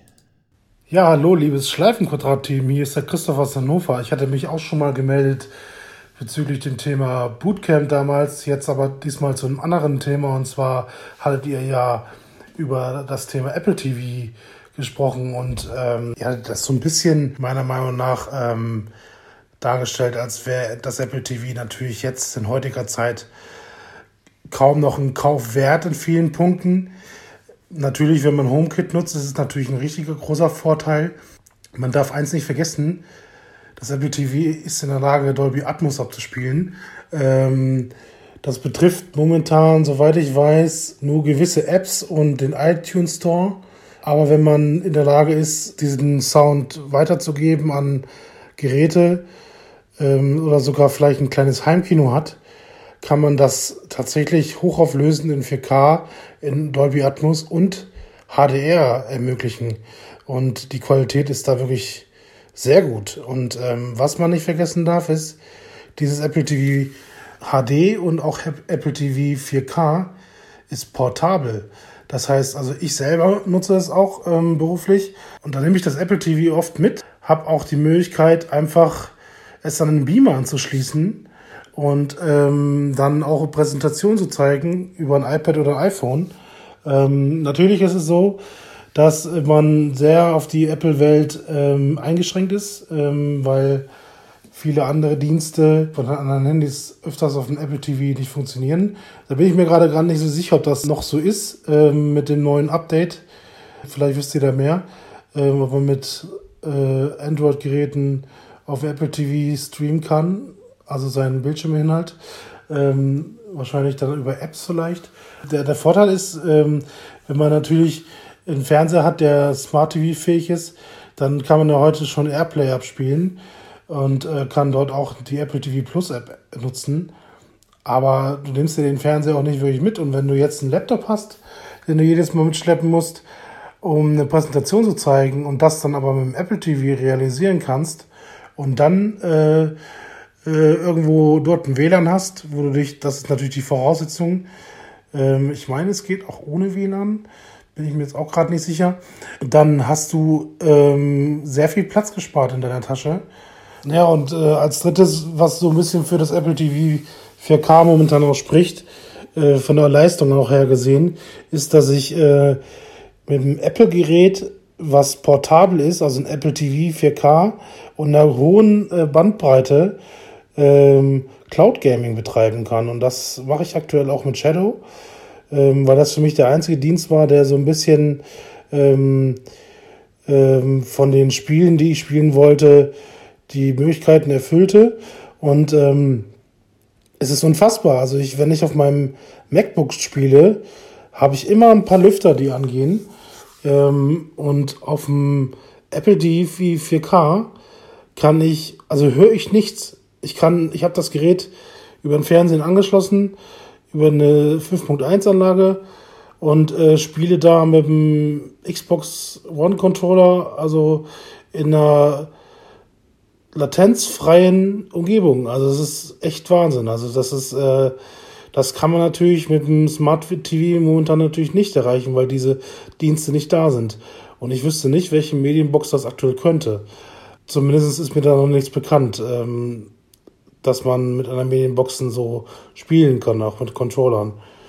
Ähm, vielleicht könnt ihr da ja mehr dazu sagen. Gut, jetzt war es ein bisschen lang, aber ich wollte da paar kleine Gegenargumente bringen. Und äh, ja, ich kann nur sagen, ähm, wenn man nur Fernsehen gucken will, muss man sich mit Sicherheit kein Apple TV 4K holen. Aber allein für HomeKit und für viele App-Dienste, die es so gibt, äh, lohnt es sich schon. So, dann wünsche ich schon einen schönen Tag und tschüss. Vielen Dank, Christoph. Und immer wieder schön zu hören, dass es anderen Menschen auch so geht. Wenn man so ein Mikrofon erstmal vor der Nase hat, man verquatscht sich ja recht schnell. Also zu, zu, dem Thema äh, also, ähm, äh, Boxen, mit dem man auch äh, Spiele streamen kann. Ich habe hier jetzt äh, neu stehen so ein Shield TV. Ein was? Ähm, Nvidia? Shield TV von Nvidia. Mhm. Ähm, damit soll auch äh, Stadia gehen. Ich habe momentan nur als kleiner Hack, aber tendenziell äh, wohl soll da irgendwie auch demnächst offiziell was, was kommen ähm, also das ist nicht nur dem, dem, dem Apple, TV, Apple TV vorbehalten. Da wird es auch noch andere Op Optionen geben.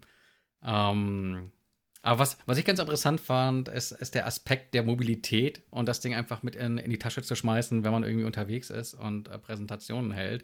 Weil du natürlich nicht immer auf, auf einen, so ein gut ausgestattetes Besprechungszimmer äh, triffst, wie bei uns im Verlag, wo, wo dir quasi schon das Apple TV entgegenspringt, ähm, das du nutzen kannst. Ich, ich gehe mal von aus, dass das da immer noch an Ort und Stelle ist. Mhm. Ähm, ja. Unter dem Aspekt finde ich es auch ganz interessant, da gab es auch mal Gerüchte, dass Apple, TV, äh, Apple an einem Apple TV Stick arbeiten könnte. Also äh, ein ähnliches Produkt in, in, ein kleineres Paket verpackt und ähnlich wie Amazon, ähm, das zu einem günstigeren Preis anbieten könnte. Andererseits sieht es ja momentan eher danach aus, als würde Apple tatsächlich verstärkt auf die Softwarelösung setzen. Ähm, es gibt ja die Apple TV App inzwischen auch äh, für, für diverse Smart TVs und äh, jetzt äh, auch offiziell angekündigt für im kommenden Monat äh, für die PlayStation. Ähm, auf die Xbox mhm. soll das Ganze auch kommen. genau. Ähm, und ich glaube, da ist das zugrunde liegende Problem einfach, dass Menschen keine Lust haben, sich äh, zehn Geräte neben den Fernseher zu stellen, die im Prinzip alle was ganz ähnliches können. Und äh, ja, also von der Technik her eigentlich auch alle potent genug sind, um, um, um Dinge zu leisten und es eigentlich nur eine Frage der, der, der, der Software ist. Ähm, also im Prinzip braucht man, braucht man nicht wirklich einen Apple TV, wenn man, wenn man so eine Playstation da stehen hat. ähm, HomeKit-Zentrale ähm, mal ausgeklammert. Ich finde, es also schon durchaus legitim, darüber zu diskutieren, was irgendwie die Zukunft äh, des Apple TVs äh, betrifft. Aber da muss ich auch sagen, äh, ihr scheint irgendwie in einem der vorherigen Podcasts drüber geredet zu haben. Deswegen möchte ich das fast jetzt nicht äh, nochmal neu aufmachen. Nee, aber der Punkt war schon nochmal ein anderer zumindest, den wir vorhin nicht besprochen hatten. Aber ich habe, ähm, ja, ich habe da Verständnis für das, was Christoph gesagt hat. Also Gaming bin ich irgendwie raus, das mache ich im Apple TV einfach nicht. Ähm, ich habe aber auch in meinem in meinem, in meinem Präsentationsrucksack habe ich auch ein älteren Apple TV drin liegen für genau den Fall, dass man mal irgendwo ist, wo die Technik scheiße ist und man das einfach HDMI-Kabel ran und läuft dann schon irgendwie. Mm, aber es ist halt auch ein zweites Apple TV-Gerät, weil genau das ist nämlich das Problem. Wenn, also mein Apple TV von zu Hause einfach mal so mitnehmen, ist nämlich gar nicht mal einfach so einfach, äh, weil da nämlich HomeKit dranhängt. Geht die Tür nicht mehr auf bei dir. So. Ja, zum Beispiel. Es ist bei mir jetzt auch vielleicht nochmal egaler, weil ich äh, alleine wohne, aber so wie ähm, der Apple TV, das Apple TV, die Apple TV, ähm, die HomeKit-Zentrale in einem Familienhaushalt ist, ist halt schon scheiße, wenn dann irgendwie die Hälfte nicht mehr geht, wenn, wenn, wenn Mutter mal unterwegs eine Präsentation hält. Geht das Licht ja, aber dann wäre doch so eine, so, wär doch so ein Stick eine, eine gute Ergänzung der Apple TV Produktpalette. Ja. Ja, oder Und, du kaufst ähm, ja demnächst jetzt den HomePod Mini als Zentrale. Ja. Da ist das Problem auch nicht mehr. Es ja, gäbe Optionen, ja. Mhm. Ja. Aber was ich auch sehe, ist tatsächlich, dass, dass das ähm, beim Apple TV ähm, 4K äh, so ein Prozessor-Update irgendwie äh, ansteht. Einfach auch mit Blick darauf, dass du halt eben auch Apps hast und die Apps ja auch eine gewisse Leistung brauchen. Und um da einfach eine, äh, um, um, um den Apple TV, der ja mit Apple Arcade auch ähm, ordentlich Unterstützung in Sachen Spielen erfährt, die nativ drauf laufen, nicht den Apple TV zum kleinsten gemeinsamen Nenner da irgendwie werden zu lassen äh, Musterprozessormäßig ja. irgendwann in nicht allzu ferner Zukunft auch mal was passieren. Ähm, und ansonsten, was, was Gaming betrifft, war, war ja das Stichwort äh, Cloud Gaming. Also, bei, bei so, wenn, wenn Shadow PC, PC, jetzt schon so rund läuft ähm, auf, dem Apple TV, so wie es jetzt da steht, dann ist das ja schon ganz prima. Ähm, was, was heißt denn Shadow PC auf dem Apple TV eigentlich? Ist, gibt das eine App eine dafür? App, genau. Du hast eine und das App geht das auch. Dann, okay. Ähm, ich habe es noch nicht ausprobiert, aber es, es, scheint ja zu funktionieren. Äh, das ist dann quasi, du hast einen Windows-PC in, in der Cloud, den du streamst und ähm, das funktioniert wohl inzwischen auch mit ziemlich wenig Latenz. Und du kannst dir halt, ähm, du kannst dir bei Shadow PC verschiedene, verschieden starke PCs quasi mieten. Ähm, die dann auch unterschiedlich viel kosten. Also ich glaube, du steigst bei irgendwie sowas um die 13 Euro im Monat ein, kannst aber auch 45 Euro ausgeben, je nachdem, was du für äh, Prozessor, Grafikkarte, Speicherausstattung haben willst. Ähm, das Problem war nur, als ich zuletzt geguckt habe, ähm, landest du erstmal in so einer Warteschlange mit, du bezahlst jetzt schon mal den ersten Monat und wirst dann in ein paar Monaten freigeschaltet. Ähm, das ist dann äh, erstmal wenig attraktiv, der auf einer Warteliste zu landen. Und äh, ich habe auch mal so einen, so einen, Testzugang angefragt. Da sagte man, ja, sorry, dass ich mich jetzt erst so spät melde. Machen wir. Und das ist jetzt aber auch schon irgendwie wieder eineinhalb Monate her. Aber das ist das löst einen Knoten für mich. Ich dachte, das wäre auch so, eine Spiele-Flatrate-Geschichte. Und das hätte mich gewundert, dass es nee, nee, auf Apple also TV das, funktioniert, weil alle anderen ja nicht funktionieren. Genau, aber okay, also das, das, ist, ähm, ist, ist der Gag, dass du dann quasi alles, was auf dem PC geht, theoretisch äh, ja, streamen kannst. Und es gibt sogar Leute, die sagen, das reicht für ähm, VR. Hm. Also dann wahrscheinlich nicht am Apple TV, weil du es da nicht angeschlossen bekommst, aber ähm, dann am, am, am, MacBook vielleicht auch. Ähm, das finde ich ganz spannend. Aber du bist halt nicht beschränkt auf die Spieleauswahl, weil bei, bei Stadia bist du auf das angewiesen, was Stadia in den Regalreihen stehen hat. Hm. Ähm, und das gleiche bei, bei GeForce Now, da konntest du mal quasi alles spielen, was bei Steam und äh, auch anderen Anbietern in der Bibliothek war. Aber die haben das Modell nun umgekehrt, weil die Spieleverleger gesagt haben, ja, nee, nee, nee, ihr könnt ja nicht so einfach unsere Titel zum Spiel, äh, zum Streamen anbieten. In Klammern, es war natürlich trotzdem vorausgesetzt, dass du diese Spiele besitzen musstest, aber allein dieses Streaming war den Publishern Dorn im Auge genug, dass du dann halt eben ähm, dass die dort auf ein ähm, Modell umgestellt haben, dass die Spieleverleger die Titel explizit freigeben müssen und entsprechend äh, zusammengeschrumpft ist das Angebot. Also ist mhm. immer noch viel mit dabei, unter anderem Fortnite. Aber äh, ja. Ähm, und bei, bei Shadow PC hast du halt die, die Freiheit zu spielen, was du willst. Also könntest jetzt beispielsweise auch äh, World of Warcraft oder sowas ähm, via Shadow PC auf, auf dem Apple TV spielen. Ähm, wobei es da im Kleingedruckten auch immer noch mal so Dinge gibt, wie gerade Fall World of Warcraft steht, du darfst so darfst das Spiel eigentlich nicht über Cloud-Streaming-Dienste mhm. und kannst theoretisch dafür deinen Account verlieren. Aber äh, nun gut, ja. Okay, dann ähm, kommen wir zum nächsten Sebastian, zum dritten Sebastian dieser Sendung.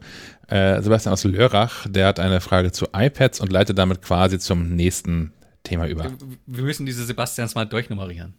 Sehr gerne. Einen wunderschönen guten Abend. Hier spricht der Sebastian und ich grüße euch aus dem schönen Lörrach. Grüße aus dem Süden an den Norden. Ich habe da mal so eine Frage, Qual der Wahl. Das neue iPad Air gegen das aktuelle iPad Pro. Ich bin ziemlich hin und her gerissen. Was soll ich machen? Soll ich jetzt aktuell warten auf das iPad Air? Kosten 256 GB Variante um die 800 Euro gerade aktuell. Oder das aktuelle iPad Pro 11 Zoll mit 128, die mir sehr wohl reichen. Und das aktuell Straßenpreis um die 820 Euro. Ist sofort verfügbar. Ich habe ein besseres Display. Ich habe Face ID, LiDAR-Scanner, auch wenn man den nicht wirklich braucht, aktuell mit der Verfügbarkeit der Apps. Ähm, Würde mich mal interessieren, was ihr so darüber denkt, was zu empfehlen ist. Einfach mal interessant wäre, mal so mehr Daten über das iPad Air, das neue, ähm, da wäre ich mal sehr gespannt. Würde mich freuen, von euch in der nächsten Schleifenquadrat-Folge mal davon was zu hören. Ich freue mich drauf, wünsche euch einen wunderschönen Abend und Grüße nach Kiel. Auf Wiederhören. Dankeschön, Sebastian. Ähm, ich glaube, wir müssen einen Kompromiss anbieten. Unser iPad-Experte Caspar von Alverden hat heute frei. Ähm, deswegen werden wir heute über das iPad Air gar nicht so ausführlich sprechen, wie wir es über das iPhone schon gemacht haben. Das werden wir sicherlich in der nächsten Episode nachholen.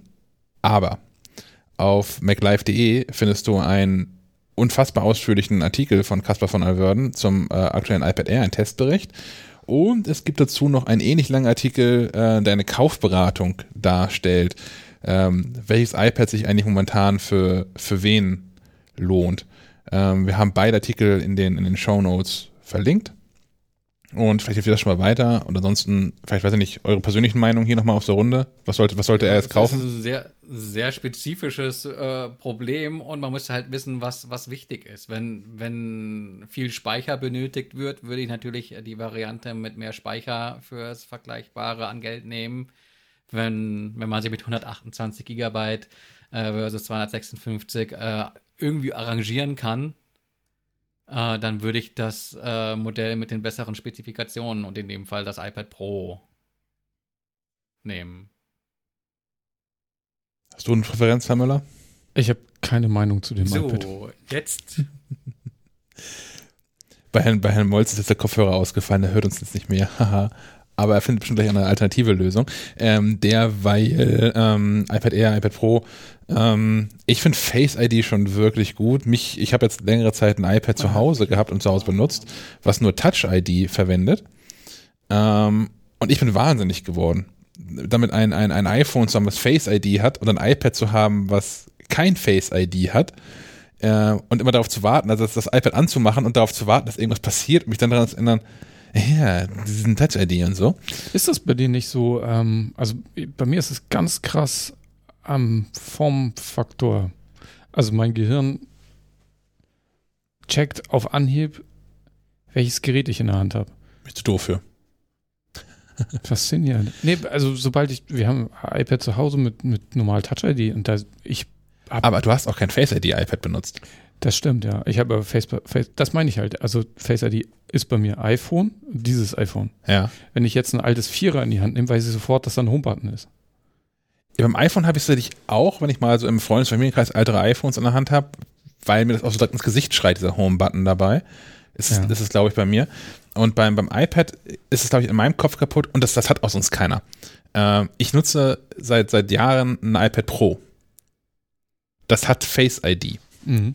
Ich bin es gewohnt, dass ein iPad mit Face ID funktioniert. Und wenn ich jetzt ein älteres iPad oder ein anderes iPad in die Hand bekomme, was Touch ID hat, bin ich da einfach irgendwie raus. Das ist ein Problem, was sonst niemand hat, weil niemand macht einen Downgrade vom iPad Pro auf ein älteres iPad. Wird nicht passieren, glaube ich zumindest nicht. Ähm, zumindest jetzt gerade nicht.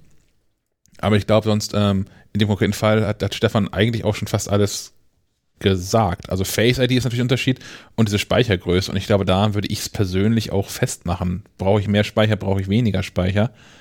Ähm, ansonsten, wie gesagt, die, die Ausführung von Herrn von der Wörden nochmal nachschlagen. Oder noch eine Woche warten mit dem Kauf, dann wird Kasper das hier im Podcast auch alles erzählen.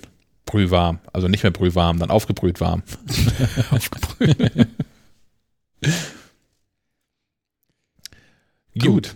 Herr Molz klickt noch wild rum. Eigentlich wäre er jetzt dran. Dann können wir ja vielleicht was vorziehen. Und zwar äh, ziehen wir die Apps vor. Jetzt wird Apps vor, ja. Da gibt es nämlich eine ganz interessante, die endlich mal sinnvolle Widgets auf dein iPhone bringen. Die App heißt Sc- Scriptable. Oh ja. ähm, ist kostenlos, kostenfrei. Ja. Ja. Kostet gar nichts, ne? Ich meine, man kann da irgendwie Geld reinwerfen für irgendwie mehr, aber für, Okay. für das, was du vorhast, braucht man das nicht. Genau, und äh, die, die kann quasi einfach, ich glaube, JavaScripte, ne?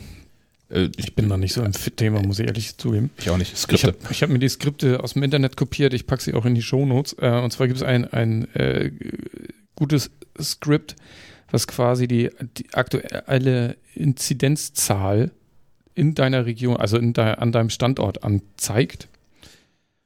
Das ist ja die, die ähm, Wollen wir Uhrenvergleich machen? Unvergleich. Aktuell bei, in, in Kiel bei 24,7. Habe ich auch. Sehr gut, ist noch grün. Wir sind hier noch relativ safe. Ich, ihr habt leider die anderen wieder gelöscht. Ich hatte auch mal Bremen.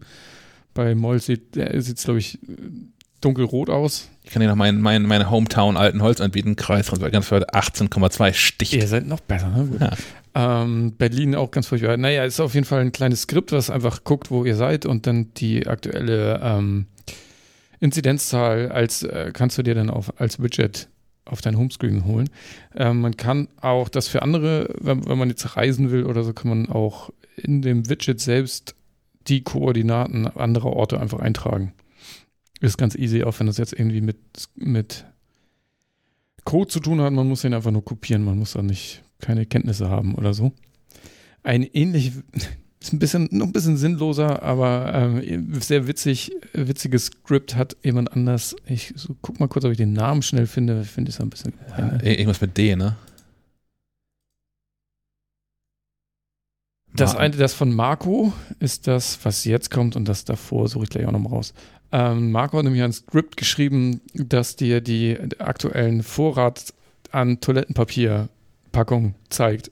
In deinem präferierten, ich glaube, DM-Markt ist Ja. das, ne? Ist auch ganz witzig. Man muss dann auf der DM-Seite einmal kurz seine, seine Filiale raussuchen, kopiert sich dann aus der URL die, die Filial-ID. Das ist quasi die einzige Zahl, die in der URL steht und ersetzt die in dem Skript und dann zeigt dir die App oder das Widget an, wie viele Toilettenpapierpackungen noch in deinem präferierten Markt vorliegen. Meiner, mein Markt ist in Holtenauer Straße und es gibt noch 328 Pakete. Ich biete die Falkensteiner Straße an 323. Ah, das war knapp. ja, also keine Angst mehr vor irgendwelchen Hamsterkäufen oder so. Ich, ich finde beide total gut. Also diese DM-Geschichte ist, noch ist die lustig, aber ich, ich sehe schon, es, es wird wieder dazu kommen, dass man zwei, drei Märkte ansteuern muss, um neues Toilettenpapier zu kaufen. Das kriegen wir wieder hin in Deutschland, gar kein Thema. ähm, und es, diese, diese Inzidenzzahlen, ähm, ich finde interessant. Ich habe die jetzt auch für Kiel, wo ich arbeite, und für Rendsburg und Förde, wo ich, wo ich lebe. Und ich habe noch einen eigentlich für Hamburg, wo ein Großteil meiner Freunde ähm, lebt, 52,8 gerade. Und ich habe eine seit mehreren Wochen und inzwischen auch Monaten stehende Einladung, eine, eine dienstliche und, eine, und zwei private nach Berlin. 203,9 ist da heute der Wert. Oha. Und ich, ich finde es ganz nett, ähm, sich mit so einem kleinen Dashboard einmal daran erinnern zu können, wie die Situation hier eigentlich ist und wie die Situation anderswo eigentlich ist. Ich habe auch heute Morgen auf ähm, Twitter flog an mir diese Grafik vorbei, die aktuell ja die, die, die, die Inzidenzzahlen an den äh, verschiedenen äh, Regionen zeigt, in, in eingefärbt von hellgelb nach dunkelrot. und das jetzt aber über die komplette Zeit verteilt. Ist schon recht erschreckend, was davon, ich sag mal, Süden und äh, äh Westen quasi uns, sich uns nähert. Mein, mein großer Schmerz ist, dass wir jetzt ja, also sowieso schon an und für sich schlimm genug, dass wir jetzt den zweiten Tag, dritten Tag in Folge haben, wo es über 11.000 Neuinfektionen gibt. Mhm. Also, nein, nicht kein, doch sind es Infektionen, Inzidenzzahlen sind positiv bestätigte Tests. Mhm. Ah, ja. Ähm, an und für sich schon schlimm genug. Mein persönlicher Schmerz ist, dass ähm, 11.000 haben im ganzen Verlauf dieser Pandemie an einem einzelnen Tag nicht mal Brasilien und die USA geschafft. Also, äh, Entschuldigung, falsch rum. 11.000 natürlich schon, aber die gesamte EU ähm, hat jetzt mehr Inzidenzen am, an einem einzelnen Tag als ähm, äh, Brasilien und die USA jemals hatten. Also die EU muss jetzt aufhören, wir müssen aufhören zu lachen über die anderen. Mhm, das sowieso, ja. Ja. Hm. Ähm, ein anderes, eine andere äh, App-Tipp, äh, der fällt auch in diesen Bereich, und zwar ist das Contact Diary, ist auch äh, an, äh, in, in, Twitter an mir vorbeigeflogen, ich glaube, weil du es retweetet hattest. Hm? Ähm, und zwar hat sich da jemand hingesetzt, oh Gott, das ist so unangenehm, dass ich die Namen immer nicht weiß. Ähm, und hat eine kleine App geschrieben, in der man seine Kontakte eintragen kann. Ganz für sich. Ne? Es, die die äh, Gesundheitsämter sind ja in einigen Bereichen schon latent überfordert mit der Nachverfolgung. Da ist es natürlich nur hilfreich, wenn man für sich einmal festhält, wo habe ich eigentlich mit wem zusammengesessen und wie lange und was haben wir da so gemacht. Nicht ganz so detailliert, aber es reicht ja schon, wenn man weiß, wen man informieren muss, falls man dann doch mal positiv getestet wird. Und zwar ist die App von Tobias Haus. Die kann man jetzt auch schon laden. Also als ich das retweetet habe, ja. war, da stand meines Erachtens noch, dass der gefragt hat an, an Drosten und RKI und so, ob das nicht irgendwer so unter seine Fittiche nehmen wollen würde, weil Apple sagt, das ist hier irgendwie Covid und so, das kommt hier nicht rein, solange das inoffiziell ist. Ist jetzt im App Store. Gab es äh, im, im, Google Play Store ah. gab es die schon, jetzt gibt es sie auch im App Store, ja. Sehr cool. Ist relativ simpel. Also er hat sogar Kurzbefehle mit, mit drin, das heißt, äh, man tippst du drauf und dann sagst du kurz den Vor- und Nachnamen von demjenigen und dann legt die App das automatisch mit an. Und auch mit so Zusatzinfos, ne? Also wie man sich getroffen hat, ob man eine Maske getragen hat, ob genau, man. Kann man alles mit hinterlegen. Hat man sich gewogen oder gleich umgeknutscht? ähm, ja, meine, meine, meine Routine ist aktuell sehr, sehr beschränkt, deswegen brauche ich die App nicht. Aber ich denke, für Leute, die vielleicht auch berufsmäßig mehr unterwegs sind, für die kann das schon hilfreich sein. Weil die können sich vielleicht nicht erinnern, was vor drei Tagen war. Ja, oder auch doch mal irgendwie Spaß haben zwischendurch. Ich war, ich war. ich habe keinen Spaß. ja, siehst du. ich war im Kino zum Beispiel, unlängst, und ja. habe doch, hab doch, äh, habe ich letzte Episode schon erzählt, Shaun Dead geguckt zum ja. Beispiel, ja. So, und das ist schon irgendwie, ähm, ich habe das in meine Tagebuch-App eingetragen, weil, also Content Diary, mir war noch nicht bewusst, dass es die jetzt auch im App Store gibt. Ich nutze ähm, Day One als so mhm. allgemeine Tagebuch-App. Da steht das nochmal mit drin. Ähm, ich finde das schon sinnvoll, weil wenn jetzt ähm, diese Infektionszeit ja auch irgendwie länger ist, der Inkubationszeit auch länger ist bei Personen, und ich dann vielleicht erst in von jetzt an gemessen nochmal fünf, sechs, sieben Tagen ähm, dann eine Alarmmeldung bekomme, was weiß ich denn, wo ich denn vor zwei Wochen war. Mhm, genau. Das waren die App-Tipps. So, ich bin auch wieder da. Sehr gut. Zum, zum, zum Ende der App-Tipps. Ähm, ich hoffe, ich habe irgendwie nicht zu viel verpasst oder äh, irgendwie hier. Äh Kannst du ja nachhören nachher. Aber wir schwenken dann direkt über in, in, deine Hardware, in deinen Abschlussbericht. Genau. Ja, genau. Ähm, Erfol Erfolgsbericht. Der Umstieg auf diese Unified Dream Machine hier im, im Heimnetzwerk äh, war ein, ein voller Erfolg. Nach, nach ganz äh, kleinen äh, Geburts, äh, wie sagt man? Wen? Schwierigkeiten? Ja, genau. Ähm, da hatte ich ja schon berichtet, dass irgendwie da äh, Teile des Netzwerks, was jetzt gar nicht irgendwie Teil der, der Dream Machine war, sondern ich habe hier auch noch gleich bei der Gelegenheit ein paar ähm, Netzwerk-Switches aufgestellt. Willst du einmal kurz ähm, für Menschen, die vielleicht nicht jede Episode hören, was, was ah. ist denn eine Dream Machine? Genau, äh, also hier war ähm, die Ausgangsgrundlage, dass ich so mit der Fritzbox und WLAN und so nicht ganz so zufrieden war und ähm, gerne mehr Möglichkeiten gehabt hätte, sowohl Software- als auch Hardware-seitig äh, das, das Netzwerk hier zu gestalten. Und nach etwas Recherche bin ich auf Ubiquiti gestoßen, die mit Unify ein Netzwerk-WLAN-System am Start haben, das sich so eigentlich eher an, an professionelle, semi-professionelle Anwender richtet und ähm, auch ausreichend komplex war lange Zeit, weil man mehrere Komponenten brauchte, um, um da ein System aufzustellen. Aber man brauchte mhm. einen Router, man brauchte einen Switch, man brauchte einen Access Point, man brauchte ein ähm, Gerät, wo die Controller-Software drauf läuft, wozu es auch gleich die passende Hardware gibt, oder man musste halt irgendwie einen Rechner dafür abstellen. Ähm, aber das hat wohl auch äh, Ubiquiti erkannt, dass das äh, für, für Leute, die zwar Interesse am Thema haben, aber nicht gleich 500 Euro auf den Tisch legen wollen äh, und sich auch nicht da in alles reindenken wollen, ähm, wenig attraktiv ist. Und deswegen hat man quasi die grundlegenden Komponenten in einem Gerät gebündelt. Ähm, das ist die Tree Machine, die Unified Tree Machine, die im Prinzip ähm, salopp gesagt äh, ein, ein WLAN-Router ist mit äh, diversen Extras.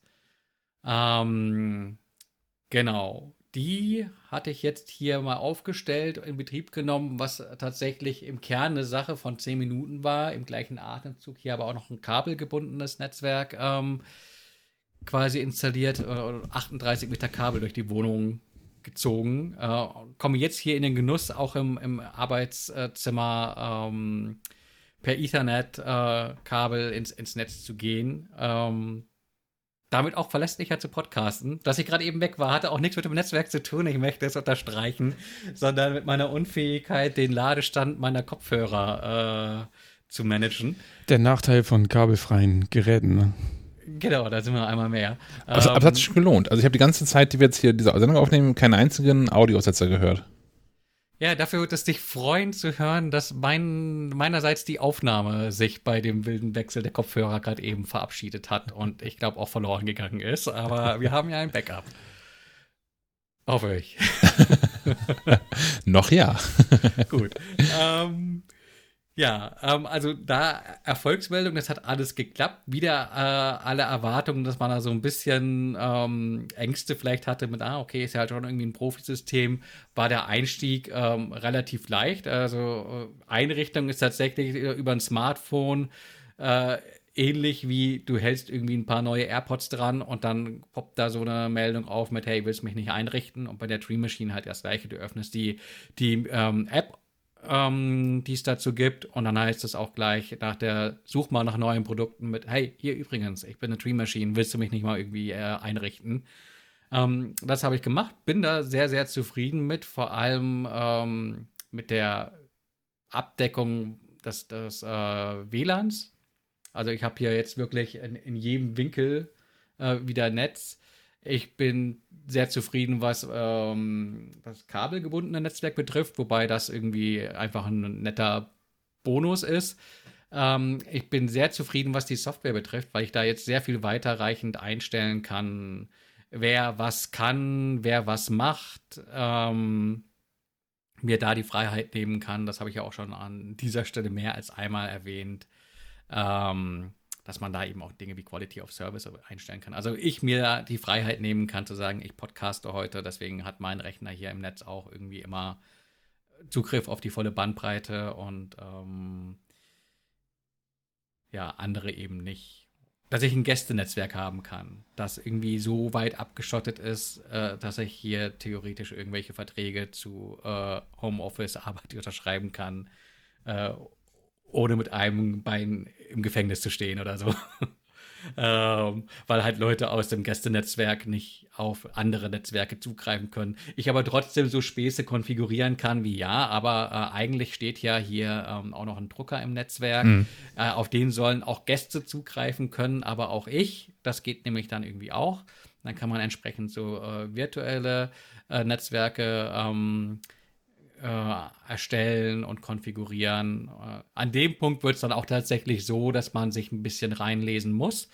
Ähm, Ubiquiti hat ein ganz gutes äh, Online-Hilfesystem, hat aber auch eine rege Community, die nicht nur auf der Seite des Herstellers aktiv ist, sondern es gibt auch einfach unzählige äh, Facebook-Gruppen. Ähm, das spielt dann auch, äh, äh nein, das ähm, provoziert dann auch zu einem gewissen Punkt den Spieltrieb. Also es macht wirklich Spaß, sich damit auseinanderzusetzen und, und, und neue Dinge zu entdecken und zu managen. Aber man hat auch äh, so diesen Systemeffekt, das funktioniert irgendwie alles so gut, dass man gerne noch weiter was dran schrauben würde und dazu kaufen. Ich glaube, wenn man einmal in dieser Unify-Welt ist, ähm, ja, kann man, kann, man, kann man mehr Geld loswerden als nur die 292,93 Euro oder so für, für, für die Dream Machine. Sondern man kann halt äh, da noch einen Switch hinstellen und da vielleicht noch einen Access Point. Nun gut, jetzt wohnen wir hier in einer Vier-Zimmer-Wohnung. Äh, da brauche ich mir nicht zehn Access Points hinstellen. Ähm, da reicht Kommt der eine. auf die Zimmergröße an, ne? ja, es sind jetzt keine, keine herrschaftlichen Räume hier, sondern äh, 70 Quadratmeter oder so. Hm. Ähm, aber ich meine, schon in einem kleinen Einfamilienhaus hast du ansonsten ja schon mal die Situation, dass du vielleicht äh, im, im ersten oder zweiten Obergeschoss ähm, dann halt doch nochmal irgendwie einen Access Point bräuchtest, um da dann auch richtiges WLAN zu haben und nicht nur so verkrüppeltes, äh, da gehen noch ein paar Mbit über äh, die Leitung. Ähm, das funktioniert ganz prima. Ähm, da auch bei Unify auf zwei Wege. Du hast einmal quasi so ein, kannst du so ein kabelgebundenes äh, Backbone haben, wo du einfach jederzeit irgendwo zwischen das Ethernet-Kabel weitere Access Points äh, dran klemmen kannst, die dann natürlich durch die Kabelanbindung auch äh, ja, ohne Verluste ähm, funken können. Man kann aber auch so äh, Wireless Mesh-mäßig äh, weitere Access Points einbunden, ein, einbinden äh, mit äh, entsprechenden äh, negativen Effekten auf die dann tatsächlich verfügbare Bandbreite, aber äh, du hast dann auf jeden Fall die Abdeckung. Und ähm, ja, da kann man kann man viel Spaß äh, mit haben und Zeit mit verbringen. Und äh, das ist der eine Aspekt. Äh, der andere Aspekt ist, dass es tatsächlich auch verlässlich äh, funktioniert. Ich hatte mal einen Hänger, da funktionierte aus irgendwelchen Gründen das WLAN nicht mehr, aber ich bin dann auch schon dazu übergegangen, äh, manuell irgendwelche Vorabversionen von äh, Firmware und Controller zu installieren. Ähm, also äh, eigenverschuldetes äh, Faul. Ich habe in dem Artikel habe ich gelesen, dass, ähm, dass der Spaß kostet 300 Euro mhm. und du hast auch direkt mit drin verlinkt ähm, Varia, der, den Distributor hier in Deutschland, der Schulungen für die Dream Machine anbietet. Muss, um, ich, ähm, muss ich die belegen, nein, nein, damit ich die nutzen kann? Das ist vielleicht ein bisschen missverständlich, das ziehe ich vielleicht nochmal gerade. Ähm, dieses Unify ist eine quasi eine Systemwelt und du kannst halt da auch hingehen und sagen, hey, hier, ich bin ein mittelständisches Unternehmen mit äh, äh, fünf Büros in Deutschland mit hunderten Mitarbeitern und will da ordentlich äh, ein System äh, integrieren und administrieren und dann vielleicht das Ganze auch offsite und dann erreichst du Komplexitätsdimensionen, wo du natürlich wissen solltest, was du tust und ähm, wenn ich an der Stelle wäre, jemanden zu beauftragen mit hier mach mal Unify, dann würde ich natürlich jemanden wollen, der da irgendwie auch eine Zertifizierung hat. Und mhm. äh, bei Varia kann man eben im Rahmen äh, dieser Varia Academy auch ähm, so Zertifizierungen durch Schulungen erwerben. Aber äh, es ist jetzt äh, tatsächlich nicht so, dass du dieses Ding kaufst und ohne Schulung nicht wüsstest, was du anzufangen hast. Ganz im Gegenteil. Da ist die ähm, Erfahrung tatsächlich sehr Apple-like, wie schon eingangs gesagt. Du nimmst dir irgendwie dieses Smartphone, du machst den Karton auf, da fällt dir nicht mehr raus als diese Dream Machine selbst. Und ähm, das Netzkabel und ein Zettelchen mit, lad dir doch mal eben diese, diese App runter. Mhm. Und ähm, alles weitere passiert dann über, über die App bei der Ersteinrichtung. Und ähm, da ist die Erfahrung auch wirklich so, dass du da als, als Einsteiger weiterkommst. Es kann natürlich dann so im Detail, je nachdem, wie man ähm, ans Internet angebunden ist, äh, noch irgendwie Problemchen geben. Deswegen muss man einmal quasi die Analyse betreiben, so was ist, was ist die Ist-Situation äh, und wie soll es in Zukunft sein und ist dann irgendwie ähm, diese Dream Machine tatsächlich eine Lösung für mich? Aber äh, ich glaube, so, weit sollte das Interesse dann auch sein, sich da so weit mit auseinanderzusetzen, bevor man da irgendwie die 300 Euro ausgibt. Ich glaube, das macht dann aber auch jeder an dem Punkt. Ähm, wer einfach jetzt nur sagt, er will irgendeine so Plug-and-Play-Lösung haben und ist auch äh, zufrieden, wenn er da nicht ähm, zig Möglichkeiten hat äh, zur Erweiterung und zur Konfiguration, ähm, kann natürlich auch zu, zu anderen Lösungen greifen.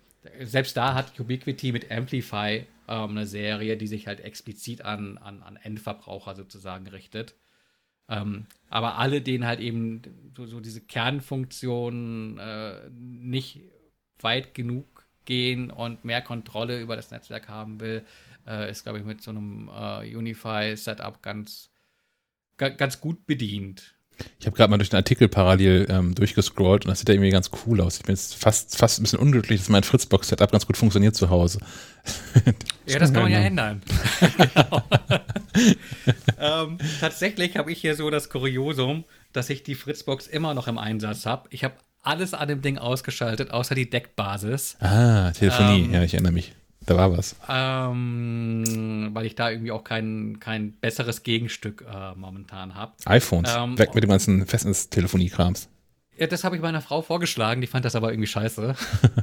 Deswegen steht da jetzt die Fritzbox und äh, noch ein weiteres äh, Modem, weil die Fritzbox kann ich leider nicht in so einem Bridge-Modus betreiben, dass ich die so als Modem nutzen kann, als dass es nicht irgendwie zwei äh, Router gibt, die quasi konkurrierend äh, ja.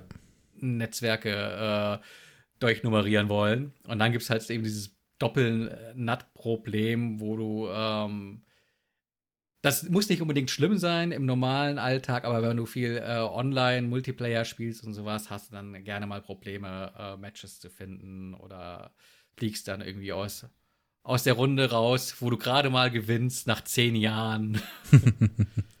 ähm, ja, genau, deswegen hatte ich da noch irgendwie ein anderes Modem reingeklemmt und da aber auch die Erfahrung gemacht, dass es Modems gibt, die tatsächlich auch noch ein bisschen mehr an Performance bringen als ähm, als die Fritzbox tut. Also da habe ich äh, messbar noch ein bisschen mehr Durchsatz.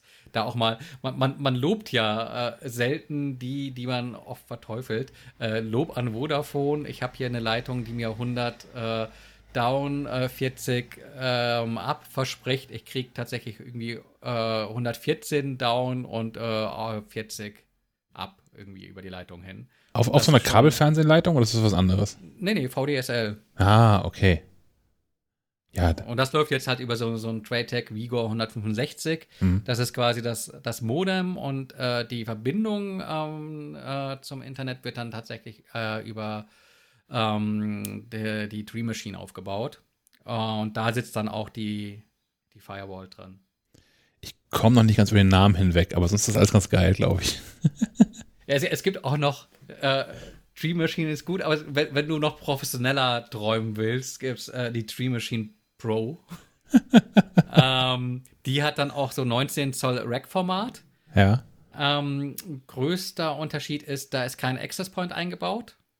Okay. Und du kannst ähm, die Ubiquiti eigene ähm, Überwachungskamera, Videokamera-Lösung namens Protect nutzen. Da ist dann auch ein Slot für ein äh, Laufwerk hm. mit im Gerät.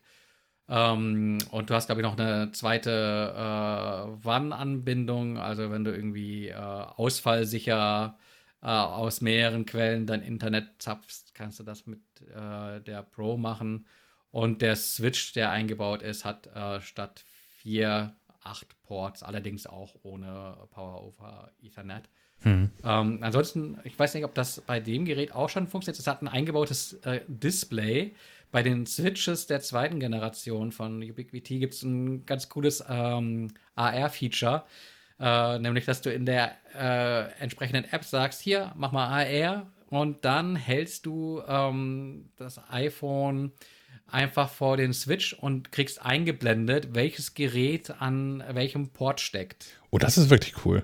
Äh, dann kannst du dir äh, im Prinzip ähm, das äh, Labeln der Kabel ja. ersparen. Äh, oder vereinfachen. Trotzdem. Äh, oder vereinfachen, genau. Ähm, ich meine, wer kennt es nicht? Ich meine, äh, jetzt ist es bei, bei, bei einem Vierer oder einem Achter Switch wahrscheinlich noch relativ egal. Mhm. Aber spätestens bei einem 16er, 24er oder 48er Switch äh, stecken so viele Kabel drin, dass du da vielleicht auch mal den Überblick verlierst. Und dann denke ich, ist das, bei einerseits ist es Spielerei, aber ich glaube, in der Situation hat es tatsächlich irgendwie auch einen Nutzwert.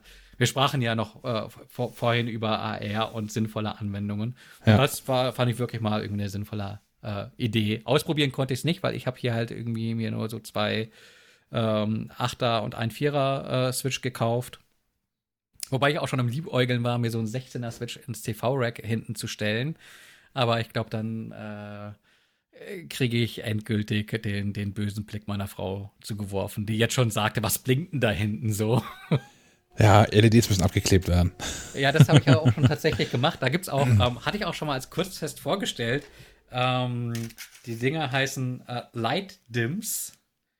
Das sind ähm, Aufkleber, ähm, die tatsächlich das Licht total blocken äh, und sich auch ähm, rückstandsfrei wieder entfernen lassen. Weil wenn du einfach nur so Isolierband oder sowas nimmst, Mhm. dann klebt das zwar ganz gut ab, ähm, aber wenn du es abziehst, kannst du dir sicher sein, dass du danach Schmodder auf dem Ding hast, den du nicht mehr abbekommst. Außerdem ähm, muss das passend zurechtschneiden. Und diese Light Dims gibt es halt äh, in, in so Sets mit viel, vielen äh, verschiedenen Zuschnitten, so dass du halt auch punktgenau da Sachen abgeben kannst und das auch nicht scheiße aussieht. Ähm, genau. Bei dem, bei dem Switch hier im äh, Arbeitszimmer habe ich es abgeklebt, im, im Wohnzimmer noch nicht. Mal gucken, ob ich mit der Nummer, mit dem Blinken äh, durchkomme.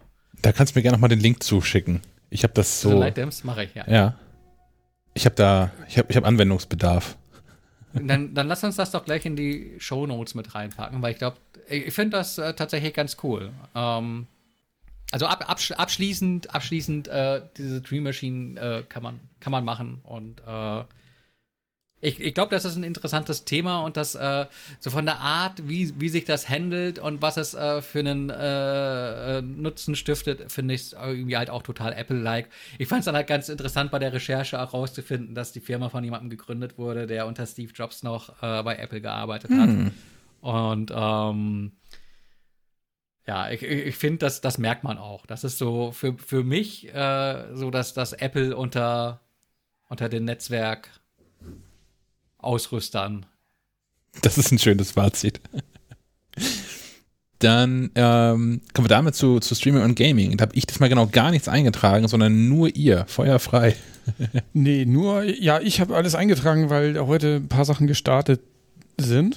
Natürlich habe ich noch nichts gesehen davon, weil ich schon, weil ich arbeiten musste bis jetzt. Entschuldigung. Also bei Netflix startet heute Barbaren.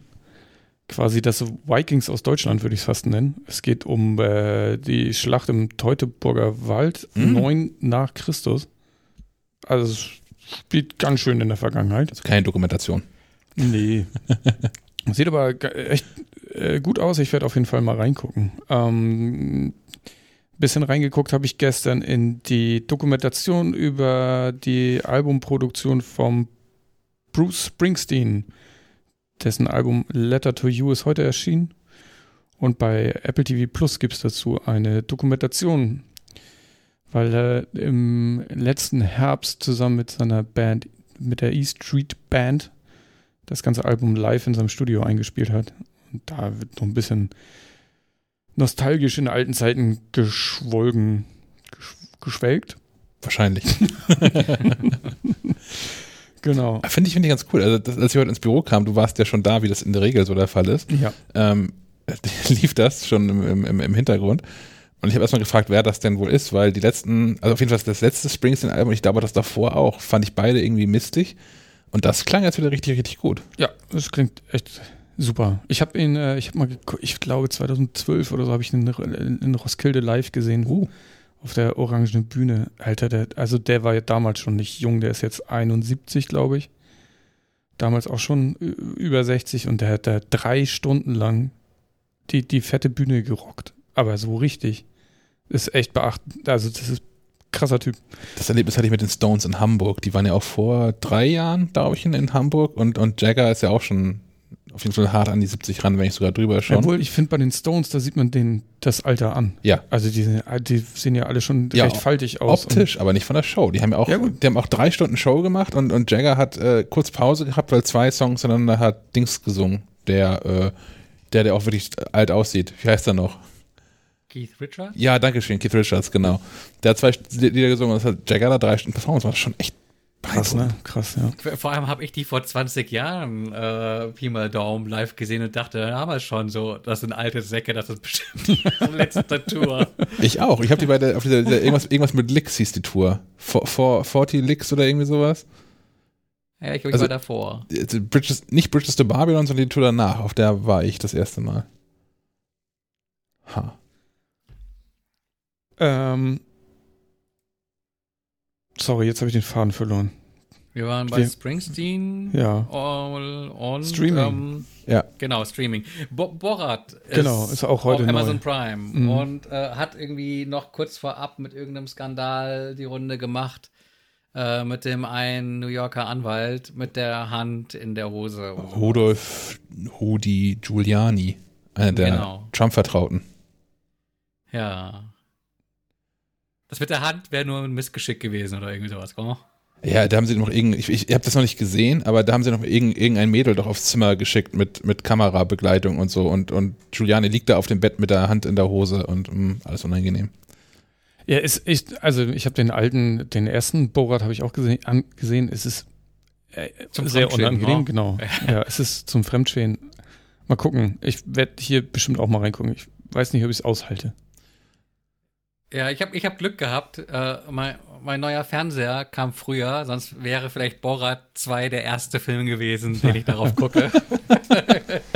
Okay. Danach musst du ihn auch wieder zurückschicken dann, wenn, wenn einmal Bohre drauf gelaufen ist. Dann. genau, vielleicht, vielleicht mache ich das dann noch. Ja. Ähm, gut. Neuer Fernseher war das Stichwort. Hatten wir ja auch schon beim Aufreger der Woche, dass ich hier eine neue Klotze stehen habe.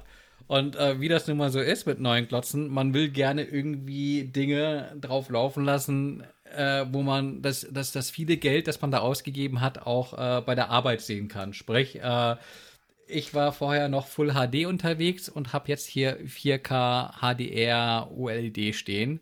Ähm, sprich, ich bin äh, schwer interessiert an Empfehlungen, was man dann äh, da drauf gucken sollte. Ähm, hab auch schon so ein bisschen recherchiert und bin via Reddit äh, an, an jeder Ecke der Diskussion drauf gestoßen worden. Man soll unbedingt Spider-Man A New Universe ähm, gucken. Das war dann auch dann tatsächlich der erste Film, der auf dem Ding lief.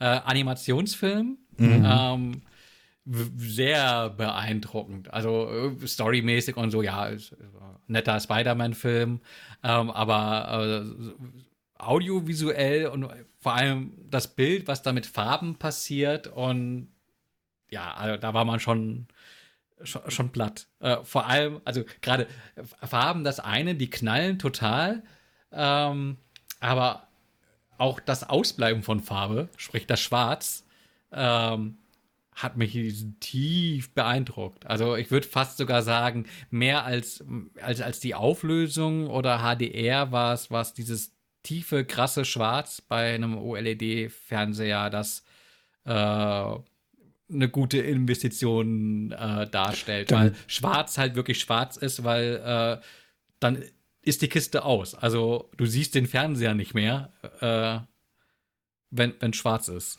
Dann brauchst du ja dunkle Sachen, ne? Irgendwas, ich denke an Weltraum oder hier Underwater mit Kristen Stewart oder Mhm. all sowas. Ich weiß nicht, wie Ja. das Bild von äh, Mad Max ist, aber Ja, das war auch eine Empfehlung. genau, Ähm, den kann ich auch immer empfehlen, weil der, also der, der Film ist auch einfach so gut. Ja. Ich scroll gerade durch meine iTunes-Einkäufe und gucke gerade, was ich so auch cool fand. Aber, aber ich, ich, ich möchte auch noch, ich habe heute so viel geschimpft, dann schimpfe ich noch weiter. Ähm, auf diesem LG äh, ist so eine Apple TV-App drauf, die mir sehr gelegen kommt, weil ich nur so einen Apple TV ohne 4K habe. Mhm. Sprich, ich kann dankenswerterweise 4K-Inhalte ähm, dank der App wiedergeben, aber keine iTunes-Extras. Und jetzt ist das bei diesem Spider-Man-Film so gewesen, dass es zwar auch eine äh, Originaltonspur gibt, ähm, weil äh, die deutsche Vertonung äh, von irgendwelchen YouTube-Sternchen so eher semi-professionell äh, erfolgte ähm, man gerne die Originaltonspur gehört hätte, aber die nur als iTunes Extra abrufbar ist. Und iTunes Extras funktionieren nicht in der L LG Apple TV App, sondern nur auf äh, Apple Hardware. Ähm, es gibt aber auch Filme, da kannst du einfach ganz regulär die Tonspur wechseln. Ähm, warum man dann auf die Idee kommen muss, also zweimal geschimpft, einmal in Richtung ähm, äh, Sony ist das wahrscheinlich mit Spider-Man, die irgendwie meinen, die Originaltonspur als iTunes extra da irgendwie mit reinklemmen zu müssen, wobei es ja auch einen anderen, besseren Weg gäbe. äh, andererseits geschimpft mit, warum kann diese blöde äh, App nicht auch iTunes-Extras wiedergeben, weil äh, so Smart TVs haben ja zwischenzeitlich auch Prozessoren, die stark äh, genug, leistungsfähig genug sein sollten, um die Inhalte da wiederzugeben. Man spricht da ja nicht von, dass in den iTunes-Extras irgendwelche aufwendigen Spiele oder sowas stecken, sondern oft genug sind es ja nur irgendwelche ähm, weiteren Filmchen oder sowas. Das mit den Tonspuren, ne? Mich nervt das ohnehin kolossal und viel mehr noch nämlich beim Thema Serien wo es ja diese, diese, diese, diese Studios und auch, ähm, ich weiß nicht, ob die Studios schuld sind, ob iTunes, also Apple dran schuld ist oder wer mehr dran schuld ist, aber man kann ja in diesem iTunes Serien immer nur in einer Sprache kaufen. Ne? Das macht mich echt verrückt. Weil bei Filmen geht's doch. Ich kann doch Filme, die ich bei iTunes gekauft habe, die haben mehrere Tonspuren. Ich kann dadurch zwischen hin und her wechseln. Auf Apple TV zumindest kann ich dazwischen hin und her wechseln. Ähm, bei Serien muss ich immer doppelt zahlen. Das finde ich echt nach wie vor frech. Mhm. Damit ich auch kurz gejammert haben. Und eine Filmempfehlung, die für in, in 4K HDR ganz gut für mich funktioniert, ist ähm, Mortal Engines. Äh, aber ist das nicht ein Scheißfilm? Ja. Ja. Da musst du komplett Gehirn ausmachen, einfach nur gucken. Aber es sah gut aus. hm. Gibt es eine Empfehlung äh, jenseits von Mad Max, weil den fand ich auch äh, jetzt inhaltlich nicht so schwach ähm, wo man sagen kann, dass das Beste aus beiden Welten, also sowohl auch aus Anspruch, Unterhaltung und äh, ja, also ich habe, ich habe, vorhin schon, du vorhin schon warst bei animierten Filmen, ich habe mal so einen ähm, Animationsfilm Dreierpack gekauft von von von Batman. Das ist ähm, Hush, The Killing Joke und Gotham by Gaslight gibt's glaube ich, oder habe ich mal für, für einen Zehner oder für 13 Euro alle drei zusammengeschossen bei iTunes. Die funktionieren gut in 4K HDR. Ähm, ich fand als, als Film funktioniert auch gut, also nein, als, als technisch gut funktioniert auch in, in 4K ähm, HDR der Marsianer. Hm? Da muss man natürlich auch den gesehen, Film mögen. Also, da da gibt es ein Paket aus äh, drei Filmen, uh, The Revenant, uh, Marsiana und uh, The Life of Pi. Und alle drei habe ich immer wieder in irgendwelchen Top-Listen gesehen mit schau dir das doch mal bitte an. Das wäre ja. eine Empfehlung. Li Life of Pi wäre hier so mein, mein nächster gewesen. Den habe ich nämlich auch hier in dieser, in dieser äh, TV-App mit drin. Und ich gucke gerade, warum hier in, also in, in der Apple TV App kann, ich, kann man filtern auf HDR-Filme, die man gekauft hat. Und mir wird hier Matrix angezeigt. Da ist aber kein HDR-Sticker dran, sondern steht nur Dolby Vision daneben. Das ähm, ist ja ähm, auch Das HDR. ist ja das gleiche in grün ist, wie ich vorhin selbst erklärt habe. Ich habe mir eine Frage selbst beantwortet. Ähm, also Matrix. Den habe ich tatsächlich auch schon geshoppt. Da gab es nämlich irgendwie so ein Bundle, alle drei Filme für 11 Euro. Es gibt welche drei einen, Filme? Es gibt doch nur einen. hast du, hast du, aber hast dich ne, also verkauft. Bald, bald kommt der zweite, aber Na, hoffentlich. Das müssen, müssen wir noch gucken, ob das der zweite ist. äh, sehr gut. Wie ist dann eure Interpretation bei Star Wars? Welche Filme gibt es und welche nicht? Oh, Star Wars. Ist, das ist der, äh, ja. Alles mit Jar Jar Binks geht überhaupt nicht, oder? Es ist alles Fantasy, ist alles erlaubt, ist doch gut. Ja, ich finde, also da, da gibt's, ist immer in Abhängigkeit davon, wer mich fragt. Also wenn, wenn Menschen, die Star Wars gucken wollen würden, weil sie große Science-Fiction-Fans sind oder so, mh, hm, da muss man, glaube ich, kann man einiges getrost rauslassen. Menschen, die einfach einen netten Fernsehabend haben wollen, mit einer ganz coolen Geschichte, können, glaube ich, einfach alles gucken. Ja, ist nur, also ich finde die Ära mit dem ganzen CGI halt echt schwierig, ne? Ich habe es gerade, ähm, oh, warte, Gehirn, so, ähm, Cobra Kai habe ich angefangen auf Netflix. Wahrscheinlich. Netflix. Ähm, da sind ja Originalaufnahmen von damals drin. Hm. Und die funktionieren einfach. Die sehen einfach gut aus, richtig gut, weil es echter Film war, echt gefilmt. Das war meine große Überraschung, ehrlicherweise, als ich äh, äh, unlängst hier im Kino Shaun of the Dead, Shaun of the Dead gesehen habe. Den Film, der Film könnte eins zu eins heute so laufen. Man erkennt an zwei Sachen, dass es ein alter Film ist. Ed auf dem Handy rum, was halt so ein, so ein nicht smartes Klapphandy ist. Mit Antenne. Ja. Und, und, und, und Sean selbst ist ja in so, einem, in so einem Elektromarkt da irgendwie äh, Fachverkäufer. Und da stehen über die ganzen alten Röhrenfernseher rum. Das sind die einzigen beiden Sachen, an denen man wirklich erkennt, dass der Film alt ist. Ansonsten, der, der funktioniert eins zu eins so heute. Mhm. Irritierenderweise sogar die Kleidung. Obwohl er von wann ist? 90er, oder? Frühe, frühe 90er, Mittelspäte 90er? Irgendwie so, denke ich, glaube ich. Anfang 2000er sagen. Echt? Nur, nur, nur 20 Jahre? Für den gucke ich jetzt. Aber ja, ja, das, finde ich auch als ein Qualitätsmerkmal, dass man, man Filme auch nach Jahren nochmal guckt. 2004. Krass. Naja. Wie, wie habt ihr das dann, handhabt ihr das dann mit, mit, mit Medien? Also ich bin ein großer Freund von jedem gesparten Regalmeter und würde mir natürlich die Filme immer äh, bevorzugt äh, in die iTunes-Bibliothek stellen. Aber da ist die Auswahl äh, ja noch re- relativ beschränkt. Ähm, Wieso ist die Auswahl beschränkt? Das verstehe ich nicht. Es, es könnte mehr an 4K HDR. Ach so, Ach so, an, an 4K-Material, ja. Also, bei uns ist jeder Regalmeter belegt mit Büchern. Da passt kein DVD mehr rein, Blu-ray auch nicht. Und ansonsten habe ich aktuell so wenig Zeit, dass ich keine Rewatches mehr schaffe, deswegen gucke ich alles einfach nur im Stream. Und meistens auch geliehen. Ich habe keine digitalen Filme. Weil ich die, ich sehe keine, ich sehe nicht, dass ich irgendwann mal Zeit habe, die nochmal zu gucken. Klingt traurig, aber ist so. Also ich ich habe ähm, ich hab ein paar Blu-rays rumstehen noch. Die sind seit Jahren unangerührt. Ich habe sogar schon, wenn die besonders günstig bei iTunes zu schießen waren, habe ich Filme, die ich auf Blu-ray besitze, nochmal in iTunes gekauft. Weil dir der Weg zum Regal weil ich zu lang faul bin. Nein, weil ich weil ich es nett finde, die, also ich finde, ich, ich mag die ganze Experience lieber, das im Apple TV abspielen zu können und nicht immer die Blu-ray in die Playstation stecken zu müssen, die dann wahnsinnig laut und warm wird dabei und sowas alles. Ähm, ich kaufe Filme beinahe ausschließlich in, in iTunes, auch weil es ja das Apple-Versprechen gibt, wenn hier eine 4K-Version rauskommt, HDR-Version rauskommt, kriegst du das Update mit drin. Ähm, das klappt bisher auch ganz gut, tatsächlich. Also ja, Filme, so re relativ gut. Also bei, bei Disney gab es ja jetzt gerade so eine Welle mit, wir machen mal euch äh, 4K HDR for free, aber das äh, war wohl nur in Amiland und UK und sowas und in Deutschland. Me- Meine ganze, meine ganze, ich habe alle Star Wars Filme in iTunes. Und die sind alle noch HD. Ich hätte sie gerne in 4K HDR. Aber äh, warum Disney da in Deutschland nicht in die Pushen kommt, äh, ich weiß es nicht. Ja, ich hätte die vor allem gerne im Original Cut, aber das ist ein anderes Thema. Ähm, wollte ich gerade hin, wo ich sonst Filme kaufe. Genau, ich, ich habe ab und zu kaufe ich noch mal eine Blu-ray, wenn das irgendwie wirklich was super speziell Spezielles ist, wo irgendwas Cooles dabei ist, was ich haben möchte. Ähm, wenn es irgendwie Poster dazu gibt oder ein cooles, cooles Artwork-Buch, was ich dann auch wirklich mal lese und mir angucke, dann, dann ja. Aber sonst, ich, das, lass es zwei, drei Blu-rays sein, die ich die letzten fünf Jahren gekauft habe.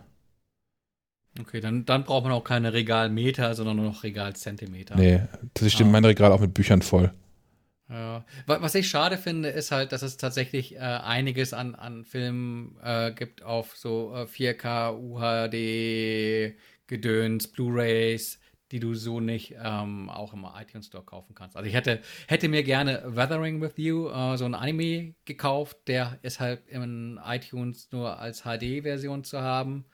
Ähm, und wenn du den halt in 4K haben willst, äh, darfst du bei Amazon die, die Blu-ray bestellen. Oder der in einem anderen Edition. Laden. Ja, genau. Ähm, genau, wir wollten ja nicht mehr bei Amazon bestellen.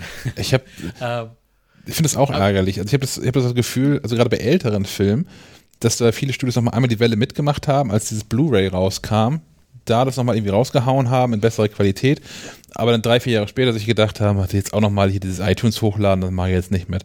Da fehlt irgendwie, äh, wenn wir einen Praktikanten brauchen für eine Woche, der alte Filme in iTunes hochlädt in guter Auflösung, ich würde das machen.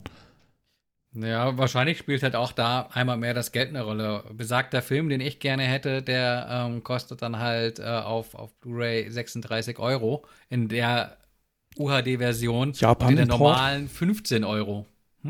Japan-Import. Nee, nee, nee, nee. Co Collectors Edition und du kriegst halt die äh, UHD-Disc nur in dieser Collectors Edition. Ähm, und ich glaube, dass man äh, auch andere UHD-Discs sind ja relativ ähm, teuer und teurer als das, was bei iTunes äh, so ähm, an der Kasse. Ja, wobei, auch da, ne? Je, je, je älter der Film, desto teurer wird iTunes. Ich habe das schon häufig gesehen, dass ich dann wirklich zähneknirschend einen Film bei iTunes gekauft habe, in dem Wissen, dass er dann tatsächlich meistens bei Amazon irgendwie die Hälfte kostet auf Plastikscheibe. Was okay, das hat jemand, da hat jemand das Cover gedruckt, jemand die Plastikscheibe gepresst, jemand verpackt das da und schickt mir das per Post nach Hause und es kostet statt 30 Euro 15 Euro. Das finde ich frech. Genauso wie bei Sony häufig genug auch, dass, dass Playstation-Spiele auf Plastikscheiben günstiger sind als im Download. Werde ich nie begreifen, halte ich für eine Frechheit, sondern das Gleiche. Ja, vor allem, weil äh, Sony ja quasi sich dann in dem Fall alles einstecken kann und nicht mal irgendwie noch irgendeine Marge an den Handel zu berücksichtigen hat. Also das ist ja dann Ja. äh, Win, Win, Win äh, an der Stelle ähm, Ja, und ich- Sonys in dem Fall. Und ich würde nicht mal meckern bei gleichem Preis. So, das, es gibt gute Argumente, dass die digitalen Inhalte genauso teuer sind wie die, die, die äh, analog verfügbaren. Machen wir letztlich auch so bei vielen Sachen, ähm, dass das unsere digitalen Angebote häufig das gleiche kosten wie die gedruckten. Finde ich auch völlig okay. Aber dass digitalen Dinger teurer sind als die, die gedruckten oder in dem Fall die gepressten, aber doch immer, das, das, das, das geht nicht.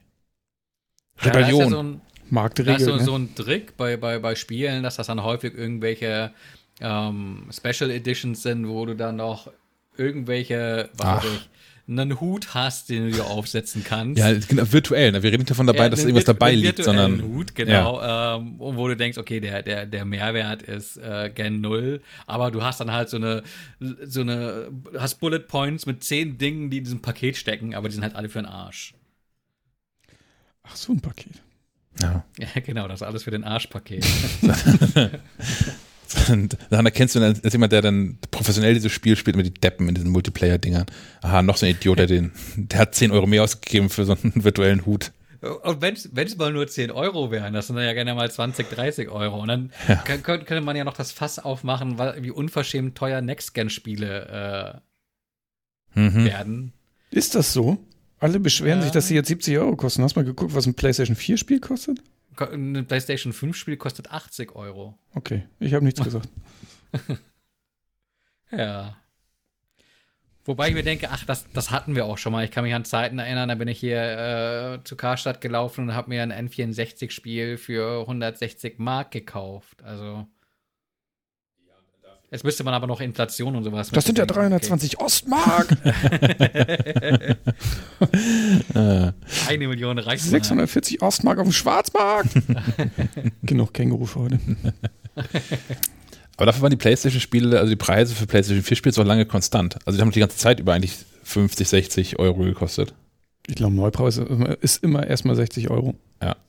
Ja, aber du hast ja dann auch äh, für, für die digitalen oftmals irgendwelche Verkaufsaktionen, wo dann doch noch mal ein bisschen was vom Preis runtergeht. Da kann ich- psdeals.net empfehlen. Wenn man nicht gibt's auf auch als App. Genau, gibt es auch als App, wenn man nicht äh, auf der Suche ist, also wenn man nicht unbedingt das Spiel jetzt sofort haben will, sondern so eine, ich habe so eine Liste von Spielen, die ich mal spielen möchte, die ist da halt, die habe ich da hinterlegt und werde mir werd informiert, sobald die im PS Store mal reduziert sind. Und da habe ich schon das, Mann, das ein oder andere Schnäppchen gemacht.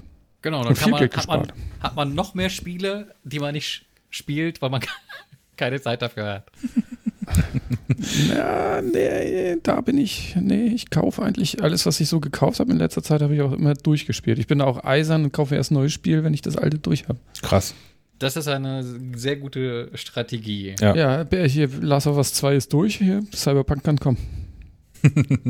Ja, da bin ich auch schon scharf drauf. Ähm, da werde ich auch noch einen Artikel, glaube ich, zu schreiben, wie man das auf dem Mac spielen kann, weil es da tatsächlich mit sowohl mit GeForce Now, Now als auch mit ähm, Shadow PC als auch mit Stadia die Möglichkeit geben wird, das äh, stressfrei auf dem Mac und äh, tatsächlich ja, wie wir gerade eben gehört haben, dann auch auf dem Apple TV oder auf einem iPhone oder einem iPad zu spielen. Kommt das denn jetzt diesmal wirklich? Ja, ich glaube, aus der Nummer kommen sie nicht mehr raus. Okay. Ja, Also ist ja bald. ja. ja. Irgendwie drei Wochen noch oder irgendwas? Genau, noch dreimal schlafen. Gefühlt ja. Drei Podcasts noch und dann ist es auch schon da. Gut.